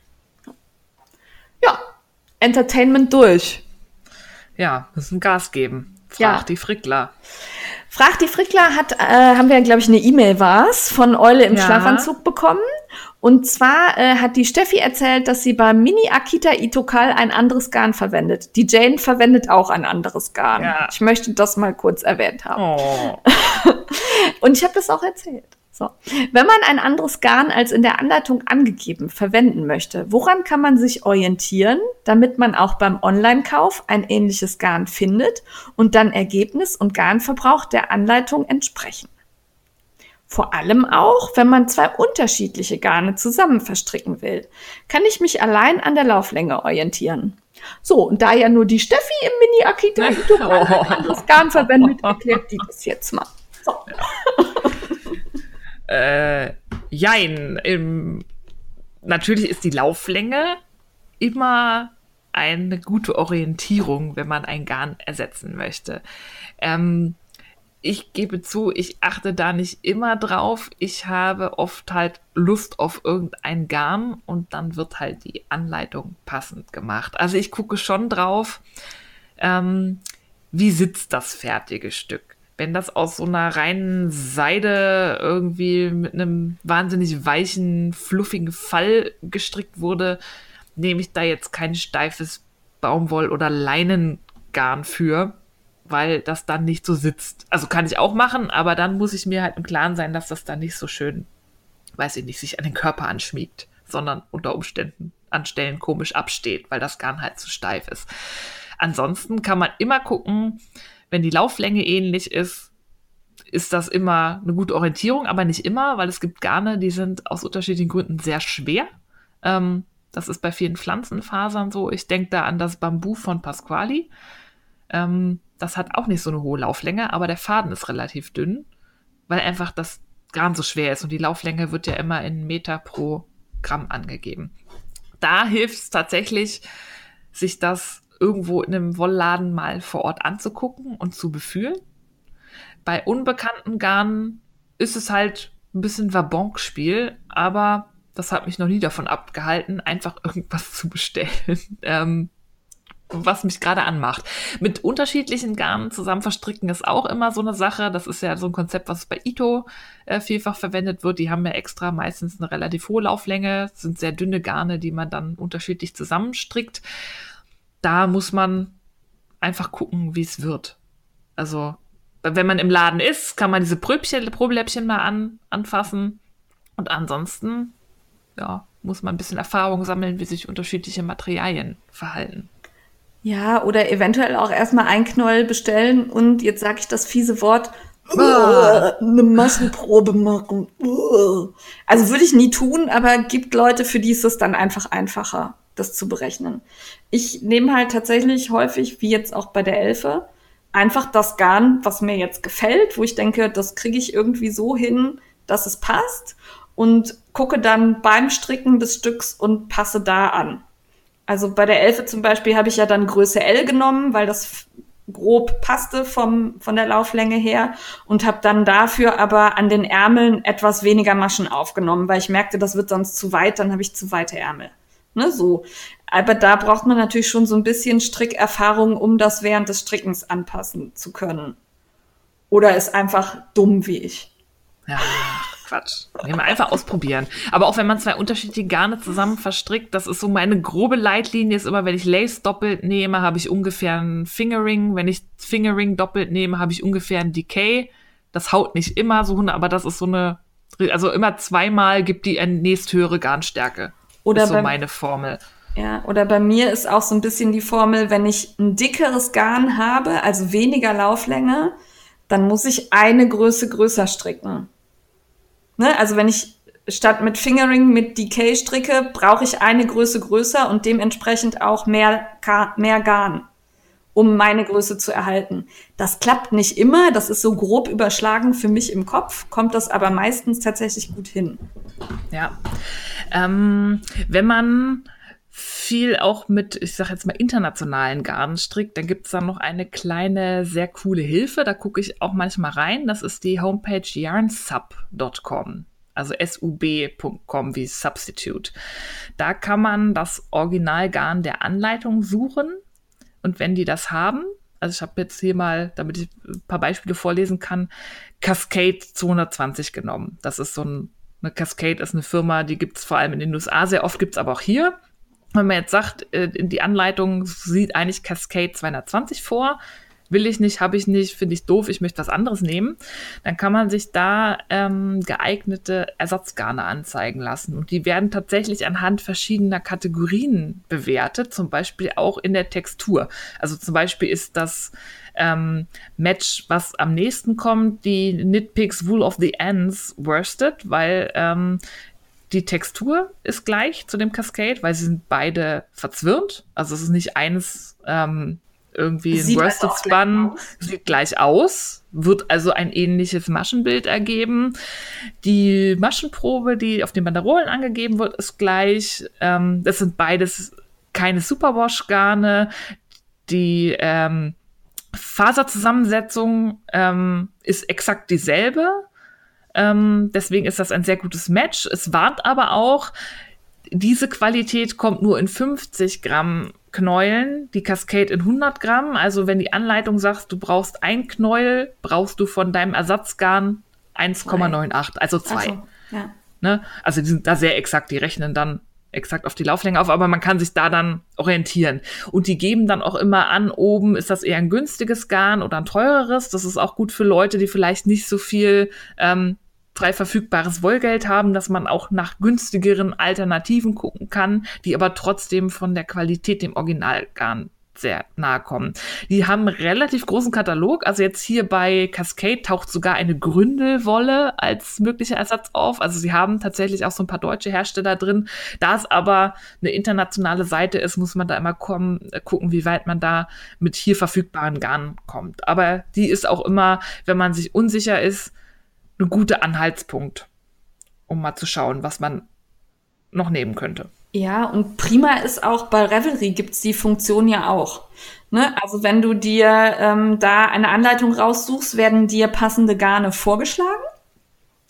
Manchmal finde ich das tatsächlich, erklärt sich mir nicht, wie man jetzt auf diese Garne kommt, ähm, weil die wenig miteinander zu tun haben. Aber da gibt's durchaus die Funktion und dann kann man sich angucken, wie das passt. Und was ich da total hilfreich finde, ist sich angucken, womit haben andere das denn gestrickt? Ne, dann guckt man sich die Projekte durch und findet da Anregungen, womit sieht das so aus, wie ich das haben will. Ja. Ja. Und Das sind so zwei ansonsten Möglichkeiten. kann man ja auch immer mal wen fragen, der vielleicht das Garn schon verstrickt hat, das man benutzen möchte. Wie war denn deine Erfahrung damit? Genau, aber so grob Lauflänge und Zusammensetzung, wenn das ähnlich ist, ist es immer schon ein gutes Match. Wenn man haargenau oder fast haargenau dasselbe Ergebnis haben möchte wie das Originalmodell. Das kann ja, muss ja auch nicht immer der Fall sein. Vielleicht möchte man es sommertauglich machen, dann strickt man es halt aus einer Baumwolle. Dann muss man aber damit leben, dass es unter Umständen ein bisschen anders fällt. Ja, und halt bei Baumwolle immer bedenken, dass es bei Klamotte echt leiert, finde ich. Also oft. Nicht, nicht jede, aber viele. Ja. ja. Ich hoffe, wir konnten dir helfen. Ähm, das war mal eine anspruchsvolle Frage, fand ich. Da konnten wir uns richtig austoben mit unserem Fachwissen. Fachwissen. Ja, ähm, stellt uns gerne weiterhin Fragen. Am liebsten per E-Mail an die frickler.frickelcast.com, weil da geht's nicht unter. So. Frickler unterwegs, jetzt hier im Schnelldurchlauf. Ja, Jen macht zügig. Also ich war mit der Waschen, Mit der Waschenproben. ich, also heute ver, verhackstück ich den Namen. Es tut mir leid, Anke. Also Jane war mit der Maschenproben-Uschi in Sachen Visit Your Liz im Wollfühlraum in Mülheim an der Ruhr. Da wird es heute, wenn der Podcast erscheint, einen Bericht auf dem Blog zu geben. Hat Spaß gemacht, war schön. Ich habe mich total gefreut, dass ganz viele Leute da waren, weil sie wussten, dass wir kommen. Macht das bitte gern weiterhin, das fand ich total super. ähm, ja, dann werde ich unterwegs sein. Das habe ich gedacht, führen wir auch mal auf. Und zwar ähm, am 3.5., das ist leider schon gelaufen, wenn der Podcast erscheint, beim Frühstück der Digital Media Woman in Köln. Das gehe ich mir mal angucken. Abends gehe ich mit Love for Wool essen. Und ähm, dann ist das Spargelstricken der Maschenkunst am 26.05. Da könnt ihr noch Karten für kaufen. Und das Blocks Barcamp in Frankfurt am 25.05. Das ist auch der Grund, warum ich leider nicht zu Kiel geholt fahre. Ja. Entschuldigung. Ja, und dann muss ich was erwähnen, das mir gestern beim Stricktreff zugetragen wurde und was mich total irritiert hat. Und ich habe das nicht zum ersten Mal gehört, darum denke ich, verliere ich da jetzt einfach mal zwei Worte zu. Und zwar gehe ich ja regelmäßig zum Bonner Stricktreff. Den findet ihr bei Revelry unter Bonn Strickt. Das ist eine Gruppe, da ist relativ wenig los auf Revelry. Aber in den Terminen könnt ihr euch für den Stricktreff anmelden. Bitte meldet euch an, weil die Dagmar regelmäßig dann den Tisch bestellt. Und damit wir wissen, für wie viele Personen der Tisch bestellt werden muss, sollte man sich angemeldet haben. Anmelden kann sich zu diesem Stricktreff jeder. Es ist jeder willkommen. Es ist ähm, jeder, der möchte, kann kommen. Das Einzige, was wir sagen, ist, es ist kein Strickkurs. Also wir haben alle unsere eigenen Stricksachen dabei. Es ist niemand da, der jemand anderem tatsächlich Stricken beibringen möchte. Wir helfen gern, wenn es irgendwie ein Problem gibt, aber nicht dauerhaft und nicht immer. Das ist, sind die einzigen Einschränkungen. Jetzt wurde mir gestern zugetragen, dass das ja ein Very Important Person Stricktreff wäre und man da nur hin darf, wenn man ähm, zum engeren Kreis des Frickelcasts gehört. Also jetzt mal ganz ehrlich, so, so Quatsch. Also was ist das denn bitte für ein Dummfug? Diesen Stricktreff gibt es sehr viel länger als den Frickelcast. Wir sind auch keine very important persons. Wir sind Stricker wie du und ich. Wir reden nur einfach sehr viel darüber. Also, wenn du zum Stricktreff nach Bonn willst, meld dich an, komm vorbei. Du bist herzlich willkommen. Ja.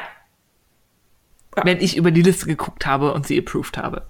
Ja, natürlich. Also wir, wir müssen das erst genehmigen. Nein, also so ein Bullshit. Nein, also wirklich. Quatsch. Und das ist bei den meisten anderen Stricktreffs auch so. Traut euch, geht dahin. Das ist eine super Möglichkeit, wenn ihr irgendwo neu hingezogen seid, irgendwo Zeit verbringen müsst. Guckt bei Revelry nach. In der Regel gibt es für jede Stadt einen Stricktreff. Marschiert dahin, setzt euch hin, strickt.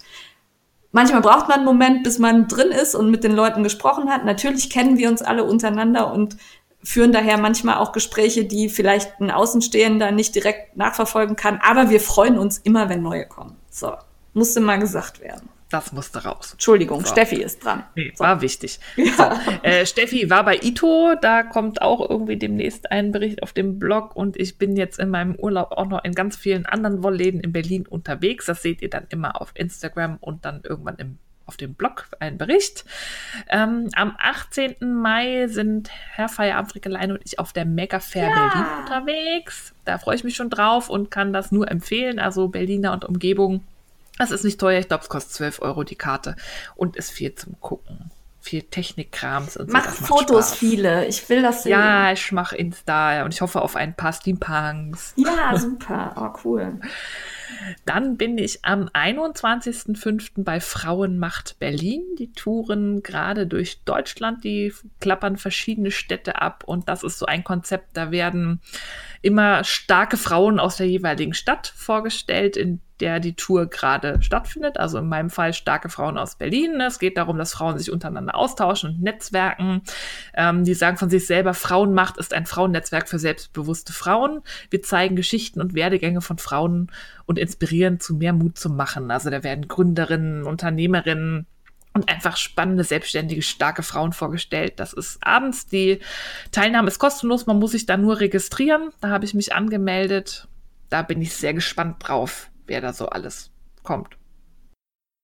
Finde ich auch. Also ich habe bei Ja. mir war jetzt nichts in der Nähe, wo ich an dem Termin Zeit hätte, aber ich fand das auch richtig gut. Ich glaube, ich habe dich auch draufgeschubst, ne?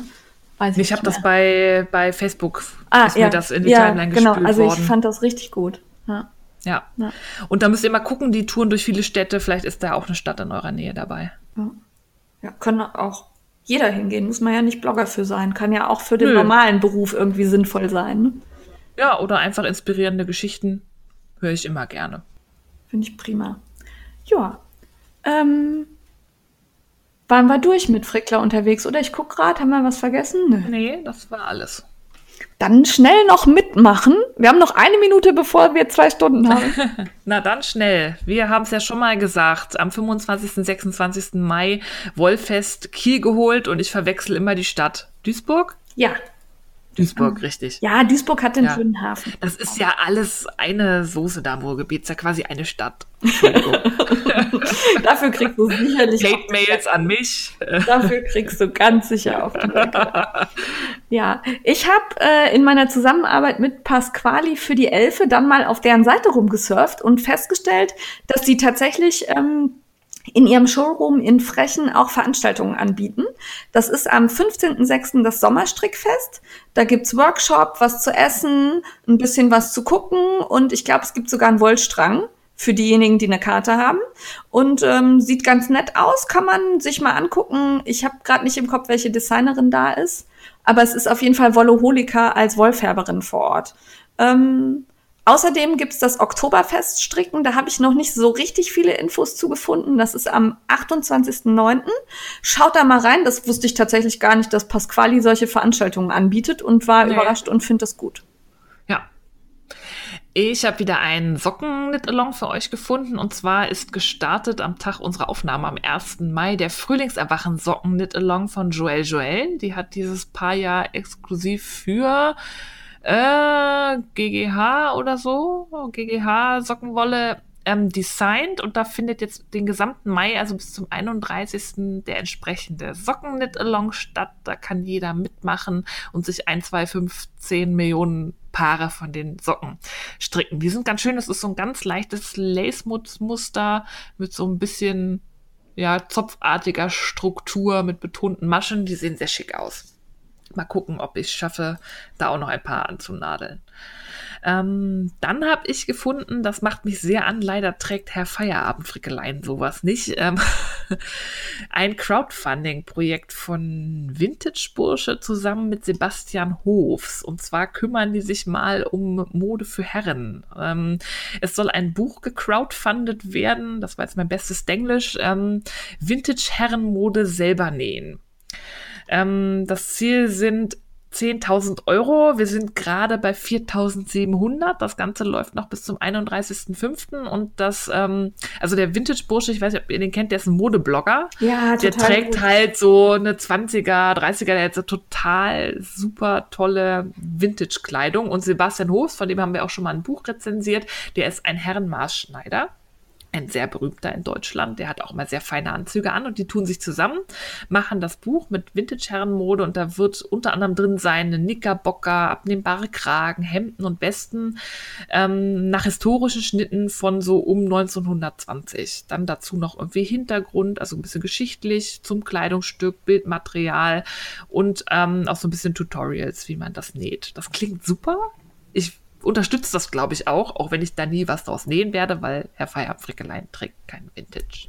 Ja, das Problem habe ich auch, der Mister ist da spießig. Ja, ja, ja, leider. Aber vielleicht könnten wir sowas anziehen. Habe ich auch überlegt. So ein bisschen in den 20ern fing es doch auch an, dass die Damen sich da oh, das Anzüge geschmissen lustig. haben. Ey, dann ziehen wir Knickerbocker an. Ja. Oh, ich guck mal. Ja. ja. Ähm, also ich glaube, mit 50 Euro ist man dabei, wenn man das Buch dann auch haben möchte. Und das finde ich okay. Das finde ich als äh, Crowdfunding total in Ordnung. So ja. Oh, da sind gerne. sogar Schiebermützen drin. Die trage ich sofort. Eine Flatcap oh, und eine Newsboy Cap. Schon gekauft. Ja. Hammer. Cool. Und da habe ich sogar Stoff für da. Ich habe so komischen Tweet hier. Der ist schon ewig alt. Mhm. Ah, ja, super. Machen ja, super. Machen, wir. Wir, wir machen alle mit. Wir machen Mützen. Ja. ähm, dann habe ich was gefunden, da findet man leider noch nicht so richtig viele Informationen zu. Ich weiß gar nicht mehr, wer uns aufmerksam gemacht hat. War das Frau Heckel? Ich glaube ja. Ich glaube, Frau Heckel war's. Ähm, Strickcamp Jugendherberge. Dann gibt's auf einmal eine Facebook-Seite und einen Instagram-Account. Leider bisher ohne großartige Informationen. Das sieht aber so aus, als würde man so eine Art Strickurlaub in der Jugendherberge anbieten. Ja. Oder, so oder Stricktag oder so. Fände ich richtig cool. Ähm, ich verfolge das mal und Steffi denke ich auch. Und dann melden wir uns da zurück, wenn es Infos gibt. Ja. Joa. Gut. Dann ähm, haben wir noch ein Event für den Knit in Public Day. Das ist der 8.6. 8. Juni, ich ja, glaube ich schon, glaube schon, ja. ja. Und zwar gibt es da ein Event von Lana Filia. Ähm, das ist auch auf Facebook als Veranstaltung eingestellt. Da könnt ihr einfach mal gucken bei Lana Filia Knit in Public Day 2019 im Café Reitstall ja. auf der Burg Firschring Lüdinghausen. Das ist total schön. Ich weiß noch nicht mal, wo das ist. Aber ich habe Bilder schön. gesehen. Man sieht im Internet, kann man Bilder gucken. Sehr schön da könnt ihr hinkommen, seid so nett und wenn ihr auf Facebook seid, meldet euch bei der Veranstaltung an, dass äh, Lana Fee ja so ein bisschen Eindruck bekommt, wie viele Leute da erscheinen werden. Ja. Ja, damit uh. sind wir am Ende der Folge angelangt. Haben wir noch irgendwas vergessen, was wir noch erzählen müssen, Steffi? Ich glaube nicht. Nein. Ähm, wir wünschen euch einen wunderbaren Mai, freuen ja. uns auf den Paillettenperlen-Plunderfall und äh, hoffen auf noch ein paar Mitstricker beim Mini Akita Itokal. Ja, macht alle mit. Genug gefrickelt. Jo, bis dann. Tschüss. Tschüss.